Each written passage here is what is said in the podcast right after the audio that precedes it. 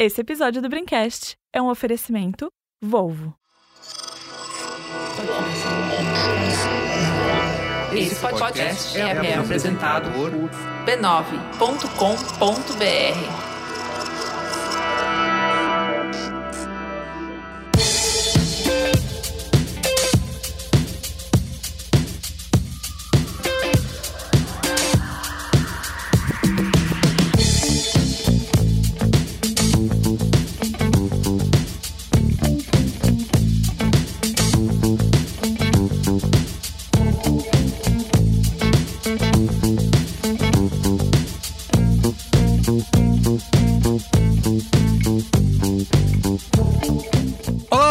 sou Carlos Merigo, esse é o Braincast número 428. Estou aqui com Ana Freitas. E aí, Ana, tudo bem? Ah, e aí, galera, beleza? Luiz Gino, e aí, Luiz?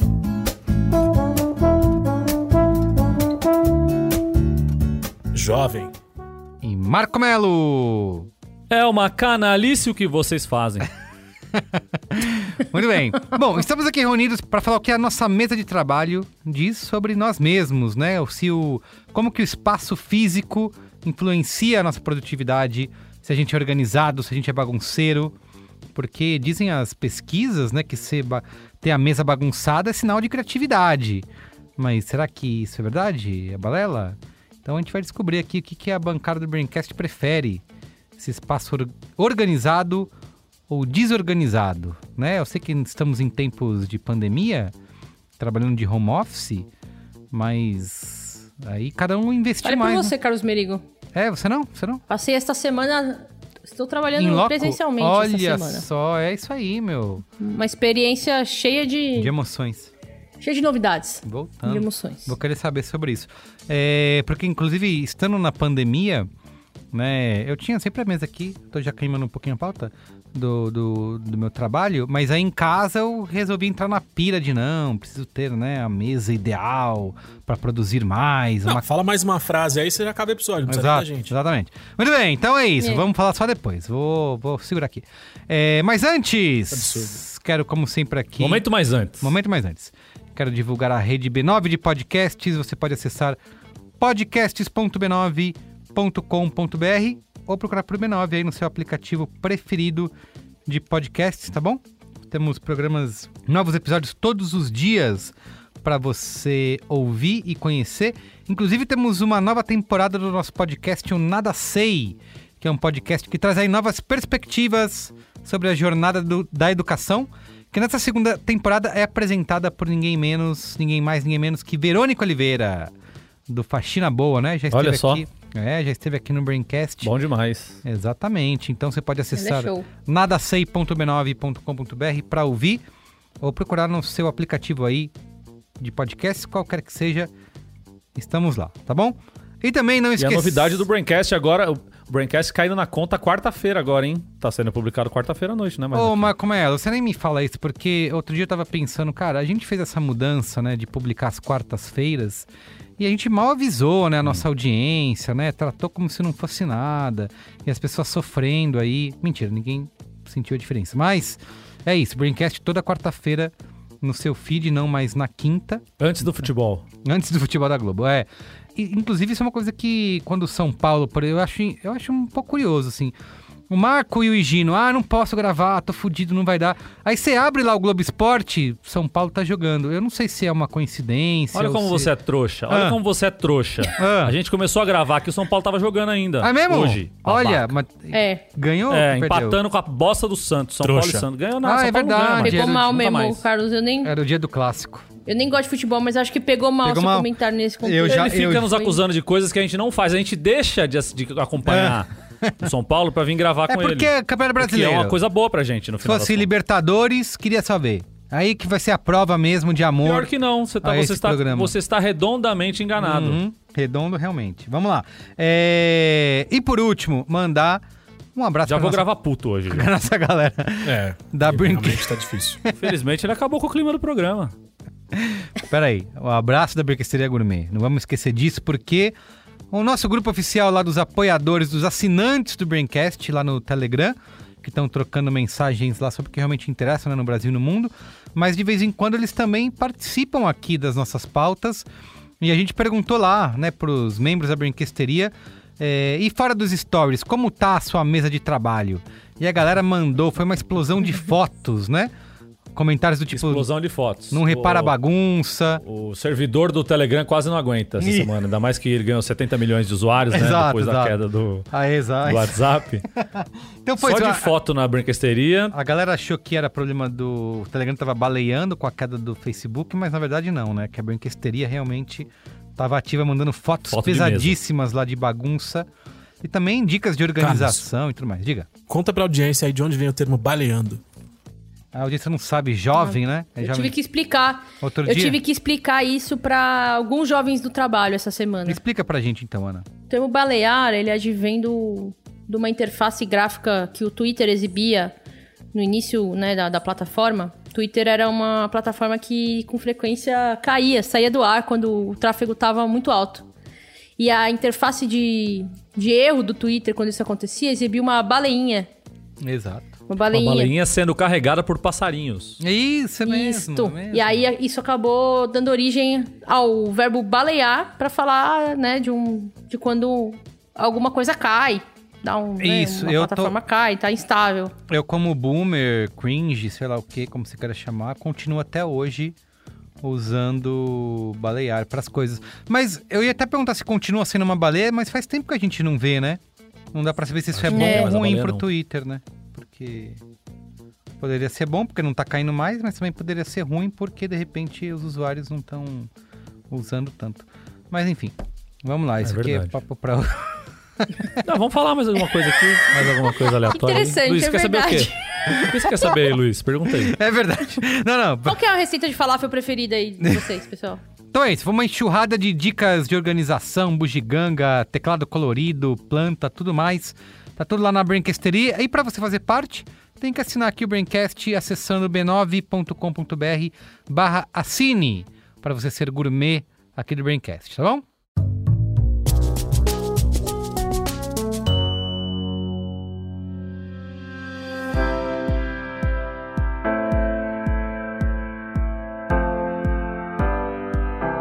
Na semana passada, no Minuto da Volvo, aqui no Braincast, eu trouxe alguns exemplos de como a marca investe em sustentabilidade.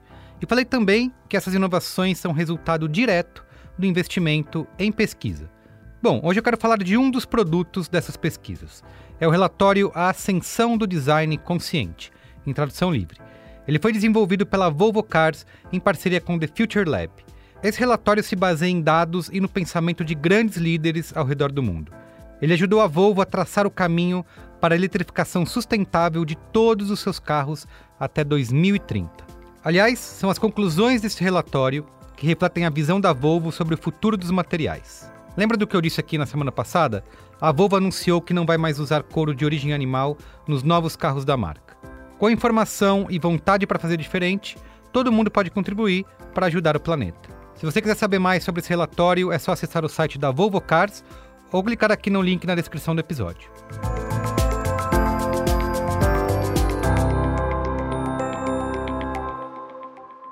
Perfeito. Vamos para a pauta? Olha a pauta!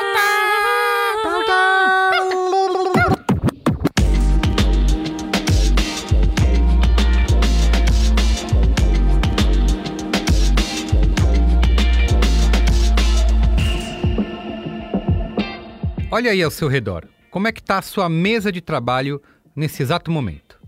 E se você estiver longe dela, tenta lembrar como que ela ficou da última vez que você passou por lá. Aliás, posso começar do começo, né? Você pelo menos tem uma mesa de trabalho? Porque tem gente que nem precisa de uma mesa para trabalhar, né? Pergunto isso porque já tem tempo que o mundo se divide entre os organizados e bagunceiros. Aqueles que não entram no ambiente se não colocar tudo em ordem primeiro. E aqueles que acabam com toda a ordem dos lugares por onde passam. Existem pesquisas e estudos, aliás, que garantem que os bagunceiros são mais criativos. Mas, por outro lado, os organizados também podem ser mais focados e produtivos. E no Breakcast de hoje vamos discutir tudo isso. Como é que o espaço físico influencia a nossa produtividade? Você, por exemplo, prefere trabalhar em mesa organizada ou bagunçada? Vamos abrir o nosso coração aqui nesse programa e revelar como são as nossas estações de trabalho. Mas também a gente quer ver a sua. Queremos ver a sua mesa, amigo e amigo ouvinte. Tira uma foto dela e marca o arroba Brains9 no Instagram, no Twitter, com a hashtag MesaBraincast.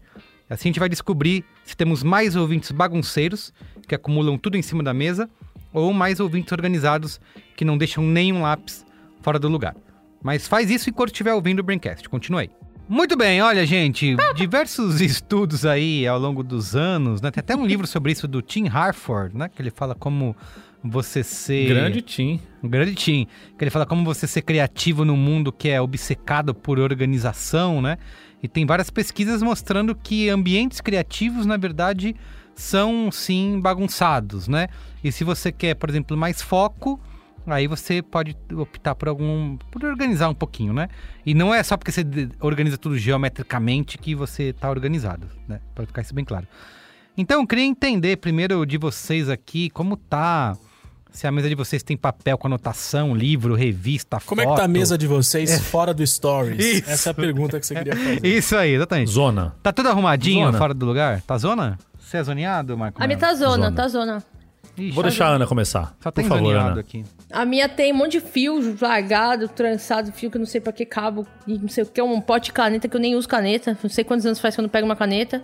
Umas garrafas vazias das águas que eu tomei, tudo sujo de pata de gato que vem lá de fora, que pisa no vidro. Aí tem uma caixa, uma caixa que eu guardo tranqueira, tem uns lixo. Eu nem sei o que tem dentro da caixa, não quero abrir. Eu não gosto de mesa bagunçada, pra ser bastante sincera. Mas às vezes eu simplesmente desisto, né? E aí ela vai, É ela vai acumulando num, num processo de, de caos, de, de entropia. Antes que eu não do- do- O problema é que quando você, você organiza, você não acha mais nada. Não, e assim, eu acho que tem, tem uma coisa sobre organização e desorganização, né? Pensa que assim, ó, a organização é um estado antinatural, né? Hum. Qualquer coisa, existe um tipo de. né, Lá existe vem, a a organização física, e trazendo. E todos os. e todos os outros estados que não são organização são algum tipo de desorganização. O que, que é mais fácil você atingir? É a desorganização. A desorganização é o estado natural das coisas. Concordo. Mas no, Esse é o antes, tipo de coisa que você falava pra sua mãe quando você tinha, É, quando você tinha 11 anos, né, Ana? Concordo. Pode Ela justificar. fala, ai, a Aninha é tão... dá pra virar. Olha as coisas que ela fala. É, ela não arruma a cama, olha as coisas que ela fala. Isso, porque... Tá vendo muito Bikman essa Porque- menina. Bique, mano. Ela- Porque ela é criativa. Mas, Ana, isso você quando trabalhava, não na, na fase home office, nas agências da Sim, vida, é, a também era resposta é assim? sim. É sim? Bagunçado? Era assim. A minha mesa era um caos. Tinha coisa na minha gaveta que tava lá por anos. Eu já trouxe caixa de gaveta pra casa que tinha. É, Ma- Magic Mouse da Apple, que tava na gaveta há anos que eu não usava o mouse, ficou na gaveta, trouxe pra casa, fiquei com, o mouse. Aquele mouse Tem de 98. comida nas gavetas, véia. Nossa senhora. Eu sou um caos com mesa de trabalho, gente, sempre fui. Olha, o pessoal acha bonito, o pessoal faz um negócio bonito, bota uns bibelô, Sim, né? Não, tem um caderno de Que decora anotação e um lápis, né? Eu acho também maravilhoso. Tem um, como chama, um planner. Isso, um isso. Planner, um planner né? e um lápis assim. Um negócio colorido. Retinho. E eu acho E os maravilhoso. post-its, tipo, eles fazem sentido. Eles não são um monte de rabisco ca- cagado, Isso. rasgado. Eu vou querer falar amassado, disso. Post-it de- cola, né? O post-it ainda tem Post-it cola. cola. Não é um post-it com durex. vida. O meu era um É. post-it com durex. Eu acho tão, cara, de verdade, eu já tirei uma. Quando eu vejo isso lá em TV e tal, que a galera mostra o ambiente de trabalho de roteiristas com é, post-its na parede, com aquelas linhas de barbante colando os personagens. Eu falo, que maravilhoso isso! É, Tudo mentira, é mentira, é, produzido pra É foto. produzido, Todo é. mundo sabe que é foto produzida. Não tem, não tem, não existe isso não. Não existe isso. Isso é... Barbante é só pra gambiarra. Precisa amarrar alguma coisa que tá quebrando. Só pra isso que serve. Não é pra fazer... Ligar uma foto na outra, fazer um... Cara, eu acho isso maravilhoso. Nada a ver. Queria Sou muito É só Não, mas eu, Carlinhos, você sabe que você perguntou. Eu, até um tempo atrás, eu tava indo pro escritório trabalhar, né? E em casa eu tinha minha, minha prateleira que eu coloquei aqui, que era só pra fazer as coisas em casa, gravar o Braincast e tal. Coisas que eu não ficava muito tempo, né? E eu, assim, durante, durante grande parte da pandemia, eu também trabalhei de casa, trabalhei dessa mesinha que era virada pra parede e tal. Mas aí eu arrumei esse trampo novo que é 100% home office. Falei, vou investir numa mesa. Lógico. É o mínimo que eu posso fazer, né? Pra eu ter o meu espaço aqui, pra eu ter. Aí comprei uma mesa aqui de um metro e meio, Pra colocar mais um monitor, pra ter o computador, a impressora e não sei o que. Só que aí, meu, é aquilo, né? Eu quero ter tudo na minha mão aqui. Então agora tem o meu computador, um outro, um outro monitor, um ventiladorzinho desse de mesa, com a luzinha, com não sei o que. Aí já vai colocando a caixa de som, a impressora. Plantinha, não em cima tem? da impressora já tem um. Plantinha não, já tem um dinossauro com um Angry Bird aqui. É. um negócio de água, meu rádio relógio tá carregando aqui, um hub de USB, porque MacBook só tem dois, duas entradas USB. Então já tem um hub de USB. Aí você vai, você olha pra direita aqui tem 10 canetas, uma tesoura, um aquela mesinha digitalizadora que não funciona nas duas telas, que eu tô puto pra descobrir essa porra. Aliás, ouvintes, se alguém souber como é que faz pra funcionar essa, essa desgraça dessa Wacom maldita, me dá um, me dá um salve aí. Aí tem adaptadores, que eu não uso, que tá aqui na mesa. Tem negocinho de apertar álcool na mão, que em casa também não tem Boa. muito sentido. Tem HD Tem- externo. tem tudo, Tem exatamente. coisas col- coladas na parede aqui. É, é isso. E aí, Ah. cada coisa que chega nova, O tava ficando. na cabeça. aqui. Mas você não é louco por tem organizar, aqui por exemplo... pape- pa- papéis, ó, papéis, tudo Papéis. anotado aqui. O Gino tá reprovando. Anotações que eu reprovando, nunca mais tá vou ver. reprovando. Pra nada. O Gino tá... É, eu anoto em papel que é. Não é caderno, é papel solto. Solto. Eu Papel, papel solto. Você não acha nunca mais isso aí depois. Eu, eu anoto em receita de médico, ó. Receita Então, do você médico. vai precisar e tá- achar a tá anotação. trás. Vai estar Não acho nunca mais. Não acha. Nunca mais. É só Com- pro momento. E com é só pra- fio, pra, vocês, pra- vocês- fica na cabeça. Antes do Higino falar, porque pelo que eu já vi, ele é organizado aqui, eu sei que ele é porque... Ele tá reprovando Tá reprovando muito, a gente. Mas Azar com dele. fio, por exemplo... Você é superior, né, Luiz? Vocês são malucos de organizar fio, por exemplo? Porque eu já tive essa Não. fase de querer comprar aqueles bagulhinhos de você prender o fiozinho debaixo da mesa pra não aparecer, enrola tudo. Mas assim, cara, isso dura uma semana é loucura, depois. É loucura. É loucura? Ah, ó. É loucura. É loucura isso. olha lá, olha lá, olha lá, o Gino tá mostrando. amigo e amigo dele, ele O tem tá lá... que ele comprou o organizador de Isso, fios. organizador de... beijando. Um Ele tá beijando o organizador de fios. E Gino, conta pra Eu gente. esqueço que podcast não tem, não tem imagem. Imagem? Depois sim. que eu fui no Podpah Ah, agora é assim, Flow. essa amostra, né? e no. Não, no Flow eu não todos, fui ainda, Acho que no- as pessoas estão vendo o que a gente tá fazendo. Só fui nos legais, que é o Pode Pá. Fala aí, Luiz e Gino. Você é ma- maluco da organização. Já vi que você tem. Quem compra esse bagulhinho aí de organizar fio já diz muito sobre o seu caráter, né? Que é. Não pode ver fio. Arrombado. Conservador. Conservador e liberal. Exatamente. Basicamente, eu não sei qual foi o momento da vida que eu, que eu comecei a ficar organizado, na real. Porque eu era uma criança muito bagunceira Uhum. e cagando pra vida. Sei. Mas em algum momento, ainda na, jo- na adultice jovem, eu também era meio bagunceiro e tal, mas em algum momento eu comecei a ficar organizado, comecei a ficar bitolado de organização e de limpeza. Limpeza menos, organização mais. Assim, todo dia de manhã eu preciso, Pra ficar legal, pra sentir que meu coração tá, tá pleno, que a minha mente tá arrumando? vazia e que eu posso fazer minhas coisas, eu preciso fazer várias coisas de organização da casa. Eita. Então a cama tem que estar arrumada, a louça tem que estar toda lavada, Vixe. as almofadas têm uma. No lugar E eu, certo. eu acho que não é toque, que eu acho meio desrespeito. Falar, ah, eu tenho toque, não sei o que e tal, porque, porra, toque é um bagulho muito É. sério, né? Verdade. Eu não fico sofrendo, eu não, eu não, eu não, né, não me desespero. Mas eu preciso disso pra ficar com a cabeça boa pra entrar no, no nível de produtividade que o capitalismo me, me pede. Então, assim, as, as almofadas têm o lugar, têm o lugar certo, a ordem certa e o ângulo certo. E aí a, a mesa do meio, a, mesa, a mesinha de café ali, a. Mesinha de café não, tô traduzindo de inglês porcamente, né? Mesa, Mesa de centro. centro. Coffee table. Tem que estar do jeitinho. Tudo tem que ser muito organizado. E aí eu trouxe isso pra mesa de trabalho há pouco tempo. Eu tinha isso nas minhas mesas de trabalho em escritório, redação, etc. De ter uma mesa limpa. Odeio, odeio brinquedinho, funko, Ah. boneco, Não tem Funko Ah, na não. mesa? Porra de Funko, bicho. Tenho 12 anos. Botar Funko na mesa. tem ó, Angry Bird. Bird, ó. Porra, me respeita, bicho. Sou adulto. Daí eu sempre tinha horror dessas coisas. Eu queria, eu queria deixar a mesa o mais clean, o mais limpa possível. Sei. É parecendo aqueles programas limpo, de arquitetura que você assiste. organizado. Casa Não, Brasil. então, mas, a, a mesa não tinha isso ainda, de ser. de- a mesa não tinha essa era só uma mesa limpa, no geral. Tá, entendeu? tá, Quando as pessoas enchiam de coisa, eu queria deixar limpa pra ficar ok. Uhum. Aí, com a pandemia, eu tive que criar um ambiente de trabalho dentro de casa. Ah. E aí eu entrei em duas noias. Que são, porque eu, eu, eu tô no segundo ambiente. Quer dizer, eu, eu já, eu já vivi em duas casas durante a pandemia, né? Eu saí da casa que eu morava e vim pro interior. E eu já tô no terceiro ambiente em que a minha mesa tá colocada. Porque eu já tive uma mesa na- no meu apartamento de São Paulo, Aí tive a mesa num lugar aqui no interior. E agora eu tô num segundo lugar que a mesa fica, da, ca- fica na casa. E aí, eu tenho duas noias. Quer dizer, eu tenho três noias. São três preocupações para a organização da mesa. A primeira, a mesa em si. Eu quero que ela seja muito limpa, só com as coisas essenciais e muito alinhada. Então eu passo bastante tempo do dia alinhando Completamente louco. ah, o mousepad com o teclado, com a mesa, com o leitor de, de cartão de memória que eu uso pro trabalho e com, e com o monitor. Tipo, tudo tem que estar alinhado. E ângulos, distanciamento. Tipo, o mousepad, o- a distância de baixo da mesa pra direita da mesa tem que ser a mesma. Que isso? Mousepad. Então eu fico olhando ali. Ô, Luiz, eu tô com... E aí? Tô com, tô Calma com lá. Sono. Eu, você, Calma lá. é. Essa é a primeira preocupação, a mesa em si. Pra eu sentar, olhar e falar, putz, tá show. Mas peraí, Aí isso a já reflete essa preocupação casa, né? O que, Ele acorda na- às seis da manhã pra começar a trabalhar às o que, oito. o que você faz na Não. casa, você tá fazendo na mesa, certo? Sim, que é o que eu quero pro meu coração e pra minha mente. Mas eu vou, eu vou chegar num ponto importante. O segundo ponto é, a mesa, ela não fica encostada na parede. Ah. Então, a parte de trás da mesa precisa estar organizada de um jeito que não Ah. cause ruído visual com o resto da casa. Isso é impossível, Então, com assim, tanto de fio.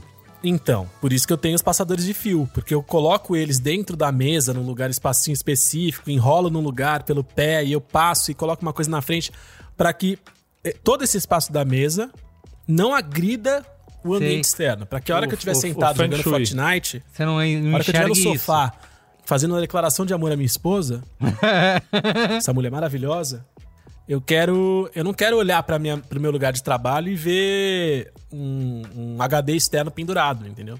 Nossa, você é doente, velho. Só que aí vem o terceiro ponto, que é fazer tudo isso e ainda ter um cenário de vídeo. Tempo de trabalhar pra gerar uma renda pra casa. Não, tem que ter um cenário de vídeo gostoso para as Ah, não, reuniões, Luiz. para as gravações, para tudo que acontece. Afinal de contas, eu sou um produtor audiovisual. Então, essas três preocupações que, que giram, que rondam em torno da mesa e que ditam a minha, o meu, a minha dinâmica de trabalho. Mas, dito isso, porque assim, parece que é muita coisa, porque parece que é todo dia isso. Mas não é. Sim. É planejamento. Você planeja, você pensa, você faz uma vez, e aí é manutenção, que é um negócio tranquilo. Eu não sofro com isso diariamente, porque a partir do momento que eu estabeleci, que eu fiz e que eu entendi qual é a, qual é a lógica, qual é a dinâmica, tá feito, já era, não tem BO. Mas, por exemplo, chega no Legal. final do dia, sua mesa acumula papel, etc. Você não Nada. deixa. Você Nada, não, tem papel. acumula? Eu- tudo que eu preciso fazer, eu faço no computador.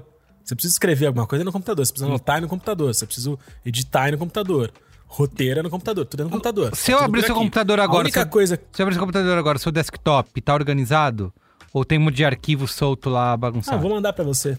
Cara, vai humilhar, Manda, né? manda que a audiência faço vai ver. Vai- ela vai- a audiência vai adorar. ver A audiência vai adorar. Eu vou mostrar pro Carlos e aí o Mas Carlos eu- vai narrar pra audiência. Mas eu quero ver, eu quero ver. Meu desktop é péssimo.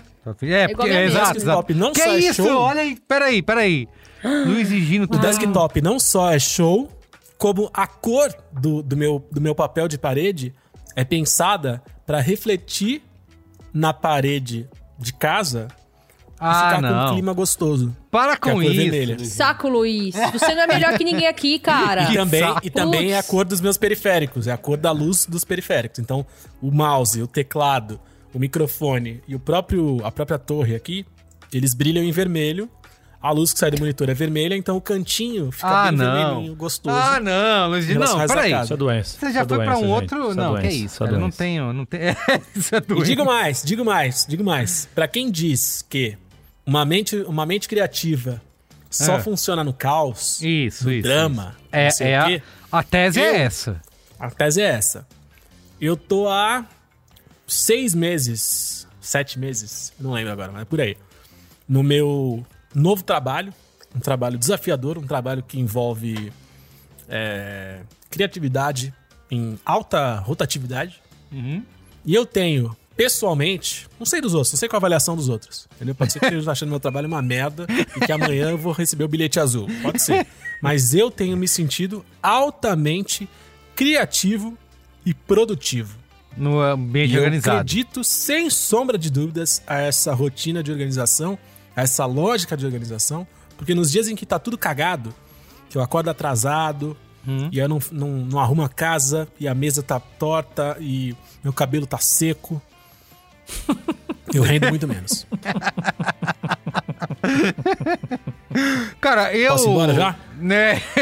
Ai, meu Deus. Eu não céu. tenho nem. Não é, tem Eu como competir, cansado né? de te Exato, não tem como Fiquei- competir. Fiquei cansado de Porque de- assim, ó, eu vou dizer, eu não sou organizado, né? Meu desktop é bagunçado, a minha mesa também é, é o- papelada uma em cima da outra. É, só que eu não consigo dizer que, nossa, isso tá me deixando super criativo. Eu não me sinto bem com isso. Eu, eu sinto que, que realmente tá bagunçado. Eu tava vendo. Mas, até- ô Carlos, Ah. tem, tem uma diferença. Pera aí, você tá falando aí? Tem uma diferença entre você ser organizado e você ser zoneado. Hum. A minha mesa tem um monte de coisa aqui, mas eu sei onde tá cada coisa. Eu tenho a minha organização aqui dentro. Minhas Ah, é- gavetas isso é é estão é cheias de de coisa aqui. É o teu cu. É, minhas gavetas estão cheias de coisa aqui. Tudo entuchado, mas eu sei onde tá cada coisinha Sabe? entuchada aqui. Ah, não sabe A hora que eu nada, procurar, eu não sei como saber. Sei pra caralho. Eu sei pra caralho. Eu sei tudo onde tá cada coisa na minha casa aqui. Eu- eu- não tem nada que eu fale assim, puta, onde é que eu deixei? Não tem. Pode estar jogado dentro de um negócio, mas vai estar. eu que joguei lá e eu sei que ele tá lá dentro. Puta, eu não tenho, eu não Então tenho tem isso. uma cara. diferença entre organização e zona. Ah. Zona é uma coisa, organização tudo retinho. A diferença de tá tudo retinho ou tá tudo meio empilhado, Não, se sim, tudo tá bem. empilhado, tudo pra bem. mim não tem problema é, nenhum. É isso, tá retinho não faz diferença, mas. Tanto por que na exemplo, sala ali, na sala tem o rack da televisão ali, aquele bagulho, aquele móvel que fica embaixo da televisão, né? Sei. Tem uma das portas daquele lugar ali, que é onde eu jogo tudo que é nota fiscal lá. Hum. Chegou um bagulho aqui, nota fiscal lá. Outro bagulho, nota fiscal lá. Você vai que eu tiver que procurar merda? uma nota fiscal, É. tá lá dentro. Mas quando que você vai ter que procurar a nota fiscal, Marco? Quando dá defeito Quando antes tiver da que trocar o garantia. bagulho que a, que, a, que a deu defeito no bagulho. É. Ah, não, não, Mas, você não, mas ó. você não compra as coisas online? É, Você tem a nota fiscal online. Você precisa só não, não, guardar eu o Mas ele é também. organizado. Então você também é organizado, Marco, porque eu não faço isso, por exemplo. Eu sou organizado dentro da minha organização. As pe- Quem vive comigo, como eu vivo a maior parte do meu tempo sozinho, ou eu tô com meu filho, Quem que não vive precisa... comigo me É, acha precisa, organizado. Eu que não vivo precisa se ninguém. adaptar à minha organização, tá tudo certo. Se entrar uma pessoa adulta aqui, fudeu. Aí, aí meu, meu sistema acabou. Tanto que quando eu era. Que eu morava junto com a mãe do Antônio, por exemplo, era, era uma loucura, porque cada um tinha um jeito de organizar os bagulho, e aí fudeu. Mas hoje eu tenho a minha organização e. Ninguém é organizado até a mãe te visitar em casa, cara. Aí. Aí ferrou. Por isso que minha mãe nem Aí você sai correndo pra mãe encher tudo. Mas assim, eu não tenho. Você falou de uma coisa que eu acho que é muito importante: é. Tudo bem, eu não tenho organização, mas eu sei onde as coisas estão. E não é o meu caso. Eu ah, esqueço, eu faço, vou fazendo uma pilha das coisas. Eu posso tranquilamente ir na minha mesa agora, pegar a pilha de baixo lá e jogar tudo fora que eu não vou sentir falta. Então, se eu não sinto falta, eu não sei, cara, o que tava ali. Poderia ter Você alguma é coisa. zoneado. assim- É, com- até com e-mail, por exemplo. Cara, eu não acabo não apagando porque ah, vai que um dia eu preciso buscar. Mas um dia eu, eu deletei sem querer, eu selecionei os, eh, os e-mails e, e deletei toda aquela caixa principal de entrada.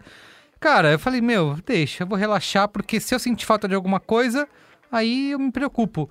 Até hoje não senti falta É de tipo nada. troca de celular, sabe? Não Ah. rola isso às vezes? Você tem um celular, aí você foi ao toalete, dar um, um Ari Barroso lá, e aí o celular caiu na privada e perdeu o celular. Fala, cara, ele perdi tudo. Tudo que eu Isso. tinha eu perdi. Aí você compra um celular novo. Aí você pega o novo, aí você compra o novo. Aí quando você recomeça, Isso. nada na sua vida muda. Nada. Nada, você não nada. sofre, você não procura as coisas que você tinha, não muda nada. Nada. E não tem uma nada, foto, Mas outra, é- fala, mas que é aquela- gosto- mas é por que aquela gostoso foto ter. lá? Nada. Mas é gostoso ter. O backup. Mas você entende É qual- gostoso a ter. Eu entendo, eu entendo que a vida segue. Mas a vida seguir com tudo organizadinho, tipo backup de celular, eu tenho uns três aqui no computador. e do- Se perder, vai estar lá o backup, não sei o que. Foto, tem backup em três HD diferentes. É gostoso saber que existe. Sim. Mas se perder é isso, a vida que segue, entendeu? Foi que foi, acabou, começa de novo. Não é um grande É, drama. eu também acho. Eu tenho a minha Mas é- organização mas é da gostoso nuvem ter. das minhas fotos, das minhas coisas. Uma coisa que eu sou muito organizada e é, com, tenho muito orgulho é com senhas. Meu gerenciador de senhas, eu gero uma senha randômica de Pra 15 tudo. caracteres para tipo maiúscula, minúscula, número, caractere especial para cada serviço que eu tenho e armazeno todas no gerenciador de senhas. É impossível me hackear. Pô, isso é interessante, A hein? senha Isso é uma Eu organização. não, eu A não senha do sabia meu dessa tecnologia. A senha do meu gerenciador de senhas é uma senha que é uma frase gigantesca, também com letras e números maiúsculos e minúsculos. Parangarico Tirimiruaro. E é, e é a única senha que eu tenho que lembrar. Nenhuma outra senha, e nenhuma senha minha é igual. Isso me faz indestrutível do ponto de vista de Não. segurança da informação. Mas isso e é uma organização, porque Eu tô assim, vendo o aqui- olho do Gino brilhar aqui. Ô, Ana, você- vamos bater um papo depois do, do fim da gravação aí?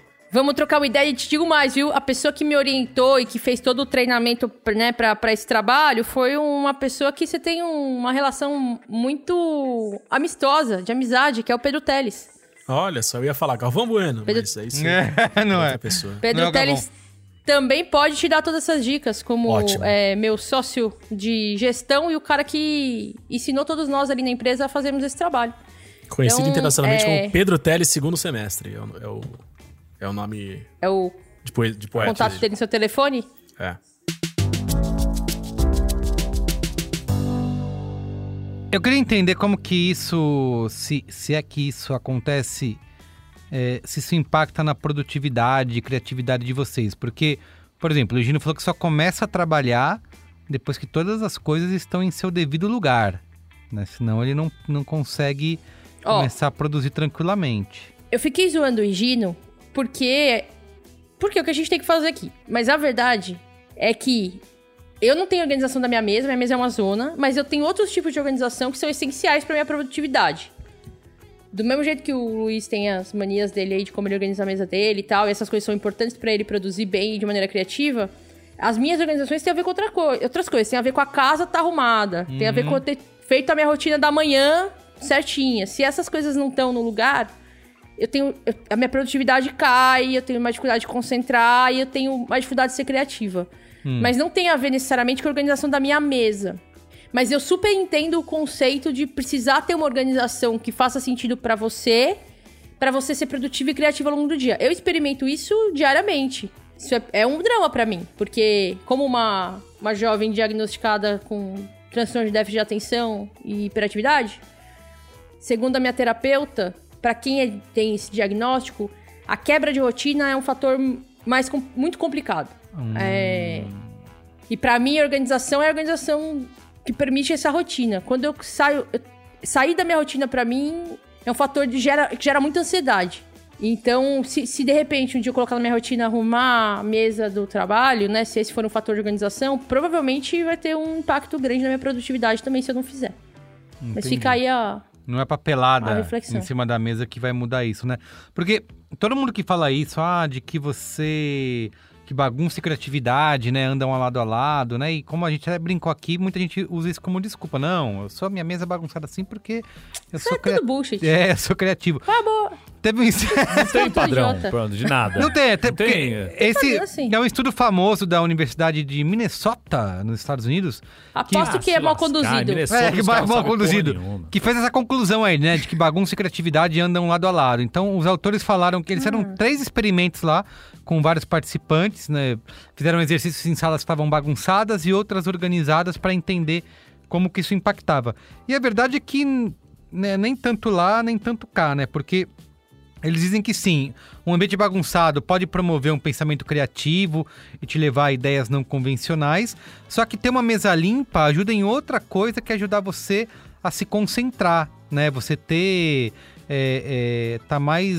Se, se- afasta do caos e fica mais concentrado em terminar um projeto, né? Então, são momentos diferentes aí de, é, de trabalho. Então, en- enquanto que uma sala limpa pode incentivar você é, a fazer o que já era esperado de você, por exemplo, até cumprir uma tarefa aí é, é, que você precisa realmente ter foco, né? Uma tarefa repetitiva.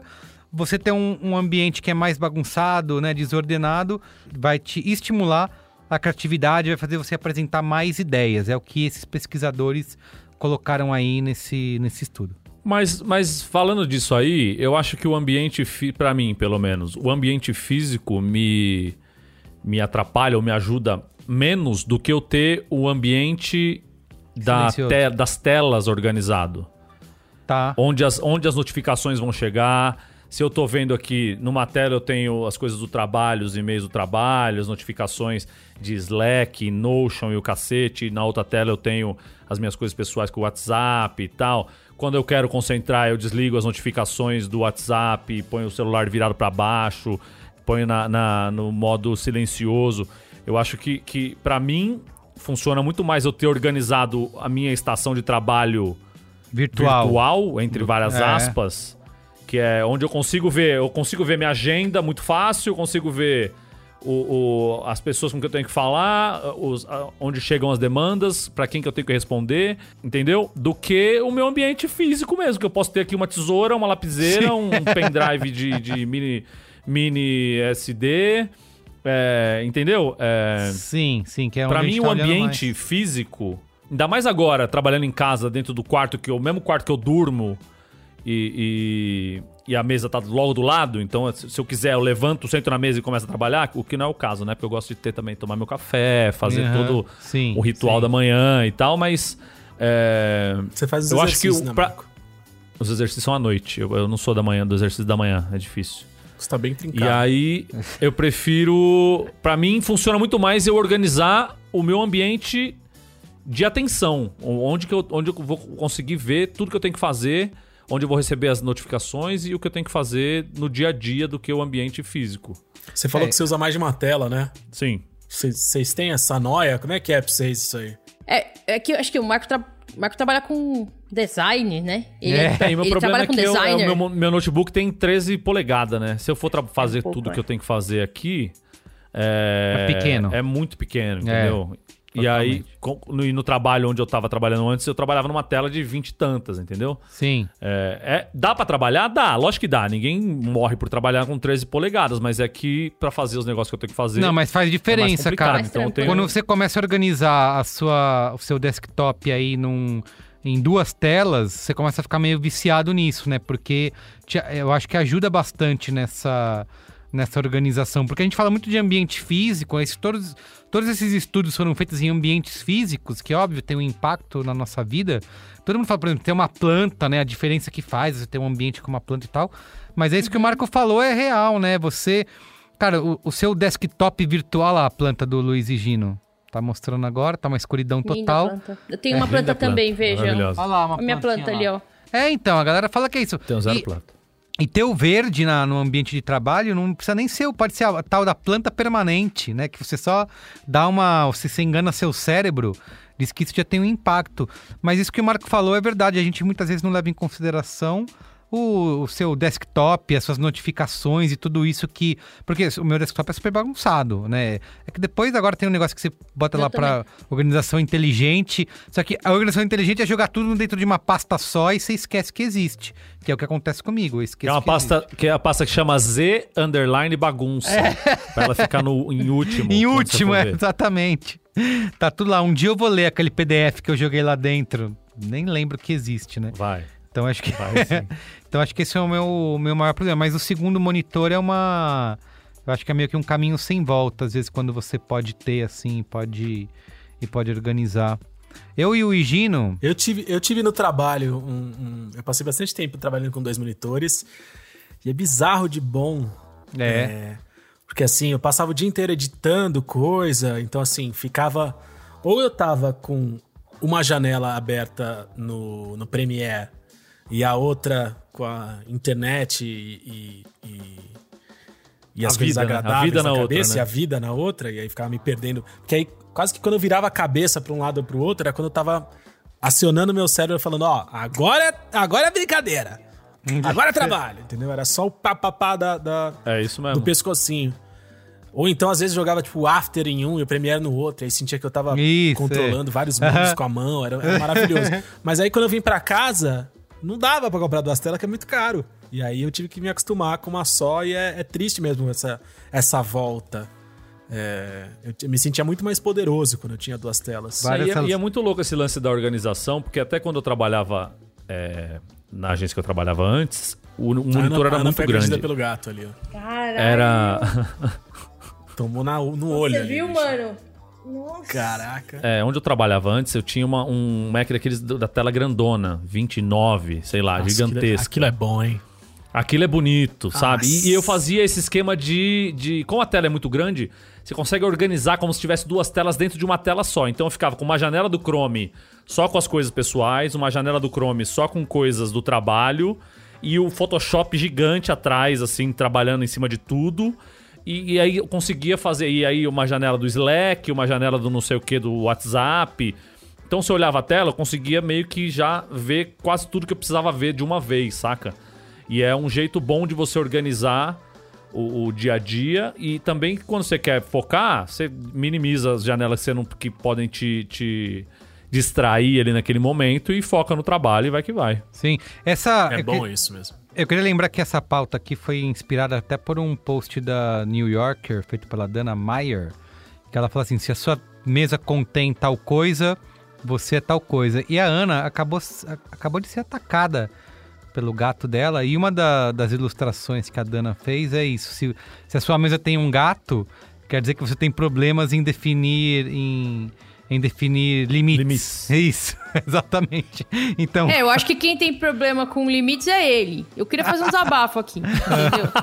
É, a gente grava esse programa há alguns anos. Os, os meus colegas de, de bancada aqui estão de prova que o gato sempre aparece durante as gravações, quer participar. Na 100% verdade, Marco. Melo, enfia a cara na câmera. É, ele, é, ele é um gato egocêntrico. Sim, total. Eu, eu dou espaço pra ele participar. Eu acho que ele é narcisista, porque. Né, Ele gosta quando de se ver, né? sente. É, quando ele fica de frente, né, pra câmera. E quando ele se sente. Ele sente que de repente eu não tô prestando muita atenção nele, não tô dando atenção pra ele.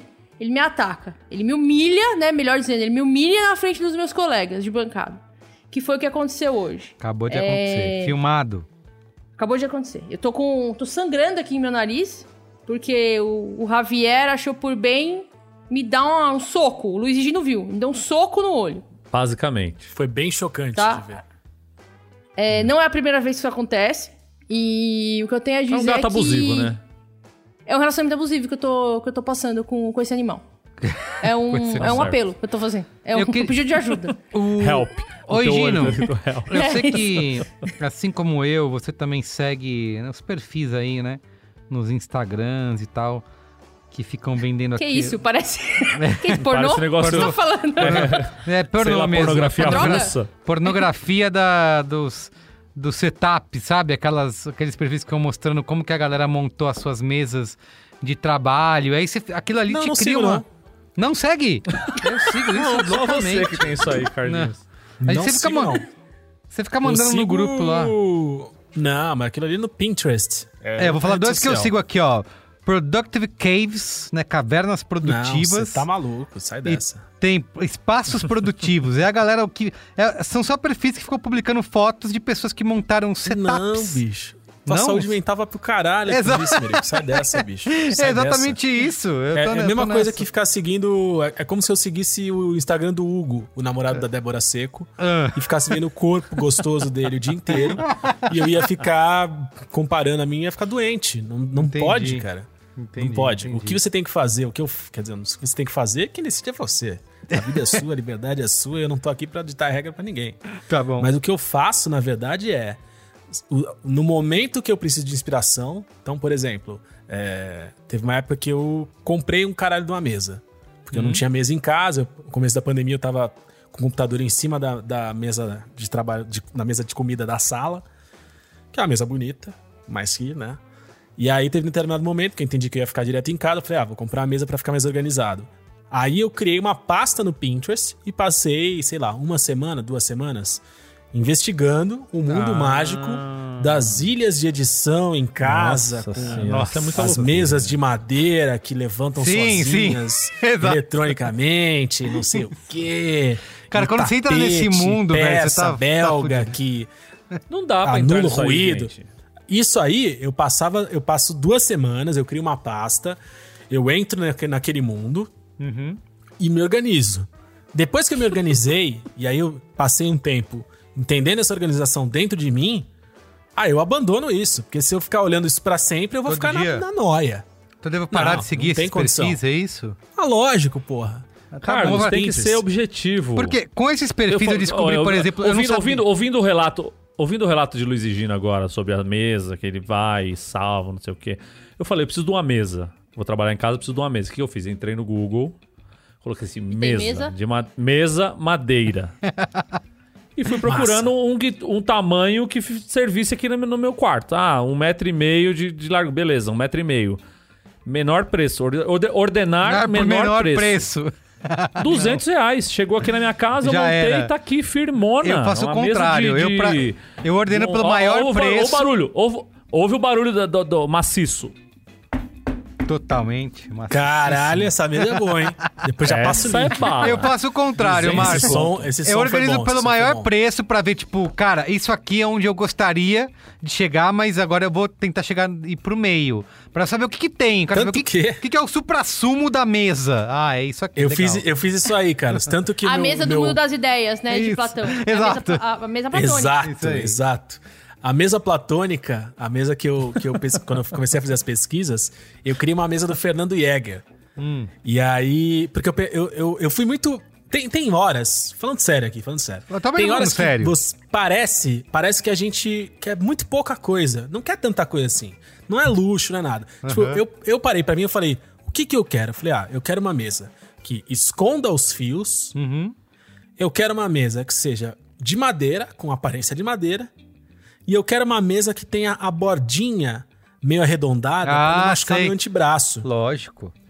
Olha essas três coisas. Não, não parece que é muito tá. simples o É que eu quero? simples, não é muito, não é muito. Não parece que eu sou um homem do povo? Para... A Um homem de única... desejos, de desejos mais singelos, né? É isso, é isso, é isso.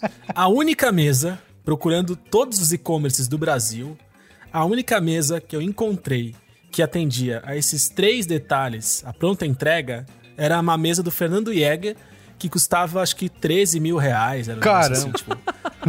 Era, Quem era é uma coisa Fernando Jäger? ridícula. É um designer muito fodão, assim. É um cara muito, muito, muito foda. E a loja dele é muito cara. Tudo que ele faz é muito caro. E era isso, cara. A única mesa do Brasil que tinha essas três características era essa. Aí eu falei, bom, eu preciso desistir de uma das características. Aí E eu você não falei, mandou tá, fazer uma beleza. mesa, cara? Eu não quero mais borda arredondada. Mas eu quero esconder os fios e eu quero um tampo que apareça de madeira. Aí apareceu a Veromobile. Aí foi 300 conto. ah, sei, tô ligado, já vi. Tem bons Cara, móveis. eu economizei 12 mil reais e 700 só porque eu abri mão do, do arrendondado. Da, e aí é um Caramba, negócio e- desgraçante, porque, tipo, não é possível, né? gente. Que... Que o arredondado seja grande coisa, Eu né? tenho, tenho uma questão que eu acho que é importante a gente levantar pra discussão aqui. O, o Macro Melo acabou de mandar no nosso grupo, nosso grupo do, do Braincast, Do Zap. É, o, o do Zap, o print né, da mesa que ele comprou. Que é a mesa de jantar Débora. Eu vou mandar pra E aí eu que que tenho é um- também. Um ponto que me intriga que é, é muito... Qual que é esse lance dos nomes dos móveis com o nome de mulher? Hein, galera? O que que rolou? A mesa que Débora. momento... A mesa Débora. Deixa eu ver o nome da, da mesa do Fernando Jäger aqui. Que momento foi? Não, o do Fernando Jäger deve ter outro nome, mas se você entrar nas Casas Bahia, Lagoa. se você até. Ai, tá Aí bom. pronto, é feminino também. É, se você entrar na Casa Bahia, entra no Ponto Frio, vê o nome das mesas, das poltronas. É tudo é nome de mulher. Por que será? É qual, tudo nome de É, mulher. pa- padrão, padrão Carla. qual a psicologia? Vocês Mas, ó, acham que é um lance meio sexista pra gerar identificação com o público que o mercado né, entende que consome esses produtos? consome mesa? Mas. Mas Provavelmente. Mesa? Provavelmente. Não, poltrona, tudo. Cadeira. Cadeira tem nome de mulher. Móvel, tudo tem nome de mulher, gente. Pode procurar. Móvel. Eu- mas eu tô bem feliz com a minha Débora aqui no, no, no meu quarto. Ó, depois que eu comecei a Aí, seguir ó. esses perfis aí de cavernas produtivas, setups incríveis, coisas que eu nem sabia que existia, mas eu fiquei com vontade de ter, que é esses tapetinhos, né, na mesa, que é tipo um mousepad gigante. Eu não sabia que existia um Tapetinho lance de couro? É, sei lá o que, do Tapetinho que, de que é.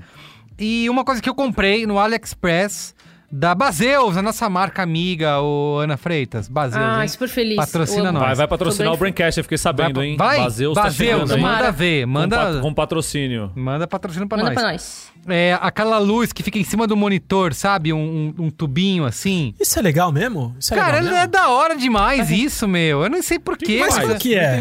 O que, que, que, que Ah. isso, que que isso faz? Eu não consegui entender ainda. Porque assim, primeiro você ilumina a sua luz? mesa, Não né? Então entendi. você precisa escrever alguma coisa. E ele diz que, Ah, por exemplo, tá. essa iluminação azul do monitor, né, na sua cara, ele dá uma quebrada. Então deixa um, um negócio mais aconchegante, assim, não deixa essas luzes. Eu não sei nem o que é, Carlinhos. Não, é uma, é isso aí, é uma, é uma luminária, uma lâmpada que você põe em cima do monitor, é virada pra baixo, assim, então ela é um, um tubinho, assim, em cima do monitor. E aí você ilumina a sua mesa, onde você vai escrever, então vai iluminar a sua mesa. Mas tem esse bloqueio aí das lu da, da, da luz azul do seu monitor, então cria um ambiente mais aconchegante, mais. Cara, você sabe que eu tenho ficado. Eu tô, eu tô ficando meio cego, né? Porque eu tô ficando velho, então É eu não lógico. enxergo mais de perto. Sim. É, uma distância de, sei lá, 15 centímetros, já, pra mim eu não consigo enxergar mais nada. É Tem que mesmo? ficar Eu tô- aquela Mas você coisa tá do velho, velho mas você que- tá em forma, hein, Marcão? É, que, tá ah, tô voando, né, Exercício pai? noite, a jogar tá bola segunda-feira, três dias de dor no corpo. Mas. Juro pra você, velho. Eu dormi esses dois dias agora, foi, foi um inferno. Virava, doía o corpo inteiro, velho. Sabe Mas que você vamos tem que aí, fazer? né? Liberação miofacial. É uma técnica aí que os atletas usam e é, e é um espetáculo mesmo. Eu vou estudar isso aí. Mas eu tô voltando aí, gente. A, ati- voltei à atividade de futebol essa semana. É, mas eu tô ficando também com o lance da tela, dessa coisa do. O super estímulo, né? Porque você sai da tela Ah, do computador, sim, vai, faz uma janta e tal, e vai passar lá pra outra tela. Isso. Pra ficar vendo coisa em outra tela. E é o dia inteiro tela, o tempo inteiro, velho. Então, e, e assim, tem dia que eu fico três dias sem sair de casa. Porque eu tô trabalhando em casa, fico aqui e tal, e o meu filho não vem pra cá de segunda até quinta-feira, ele não vem pra cá. Tem dia que eu não saio pra rua pra fazer porra nenhuma, não tenho o que fazer na rua, saca? E aí eu acabo não vendo, não vendo espaço, não vendo e vida é Horizonte, né? tela. Não vê horizonte. Horizonte, você perde Sim. profundidade, velho. É um bagulho muito doentio, velho. Tem que sair pra rua. Tem que sair pra rua de qualquer jeito. Eu vou te mandar o link do, dessa luminária Baseus aí. o A Baseus Mar- vai patrocinar o Braincast, eu fiquei sabendo. Espero muito. Espalhe isso aí, pessoal, no Twitter. Seria demais, né, galera? Ó, o... eu queria saber se vocês é, julgam a mesa dos outros quando vocês chegam em algum lugar, por exemplo. Vocês ficam olhando essa mesa bagunçada. Completamente. Nossa, o, te- o tempo eu nem todo. presto atenção. Sério? Eu nem presto Putz, atenção. agora tá Nem eu, nem preocupado. vejo. Eu, eu passei. Teve, um dia desses o Ken botou a mesa dele no nosso grupo do Braincast, né? E aí as pessoas mandaram fotos das suas mesas. Eu passei a gostar 15% menos cada um de vocês quando eu vi as mesas que vocês trabalham. Porque eu fiquei horrorizado. Porra. Eu, eu não julgo ninguém não, pelas mesas. Não, não, sabia é uma que coisa que me. Eu julgo isso, por tá outras coisas. Tô preocupado Eu agora. Por outras também, coisas meio idiotas. Eu julgo pela, pela, pelo carrinho de compra do supermercado. Mas pela mesa, não julgo. Ah, Carrinho? eu... Que carrinho, Ana? Quem tem dinheiro pra fazer compra com carrinho no supermercado? É, é só cestinho. É só hoje em aquela dia. cestinha e olha lá. É só cestinho. Ah, Bem eu, observado, Marco Melo. eu, eu observo, assim, mas eu não tenho muito. Como a minha mesa é, é bagunçada, inclusive eu. Assim, eu trabalho contra as. É isso que é foda, né? Porque quando você tá trabalhando em casa, tudo bem, você vai fazer da sua mesa o que você quiser e dane-se.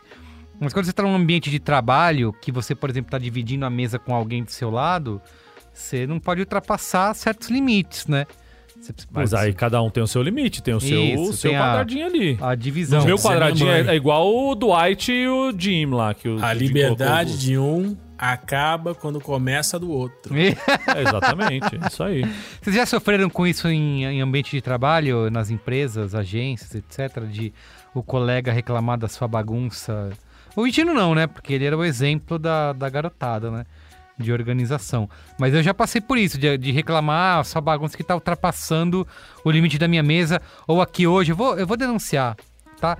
Cris Bartz, Cris Bartz, chega mais cedo, chega aí, mais cedo aí. aqui no B9 e arruma a mesa da galera, Guerra arruma a minha mesa. do podcast agora. Aí assim, eu fico entre. Ela arruma a Ah, mesa tá dos outros?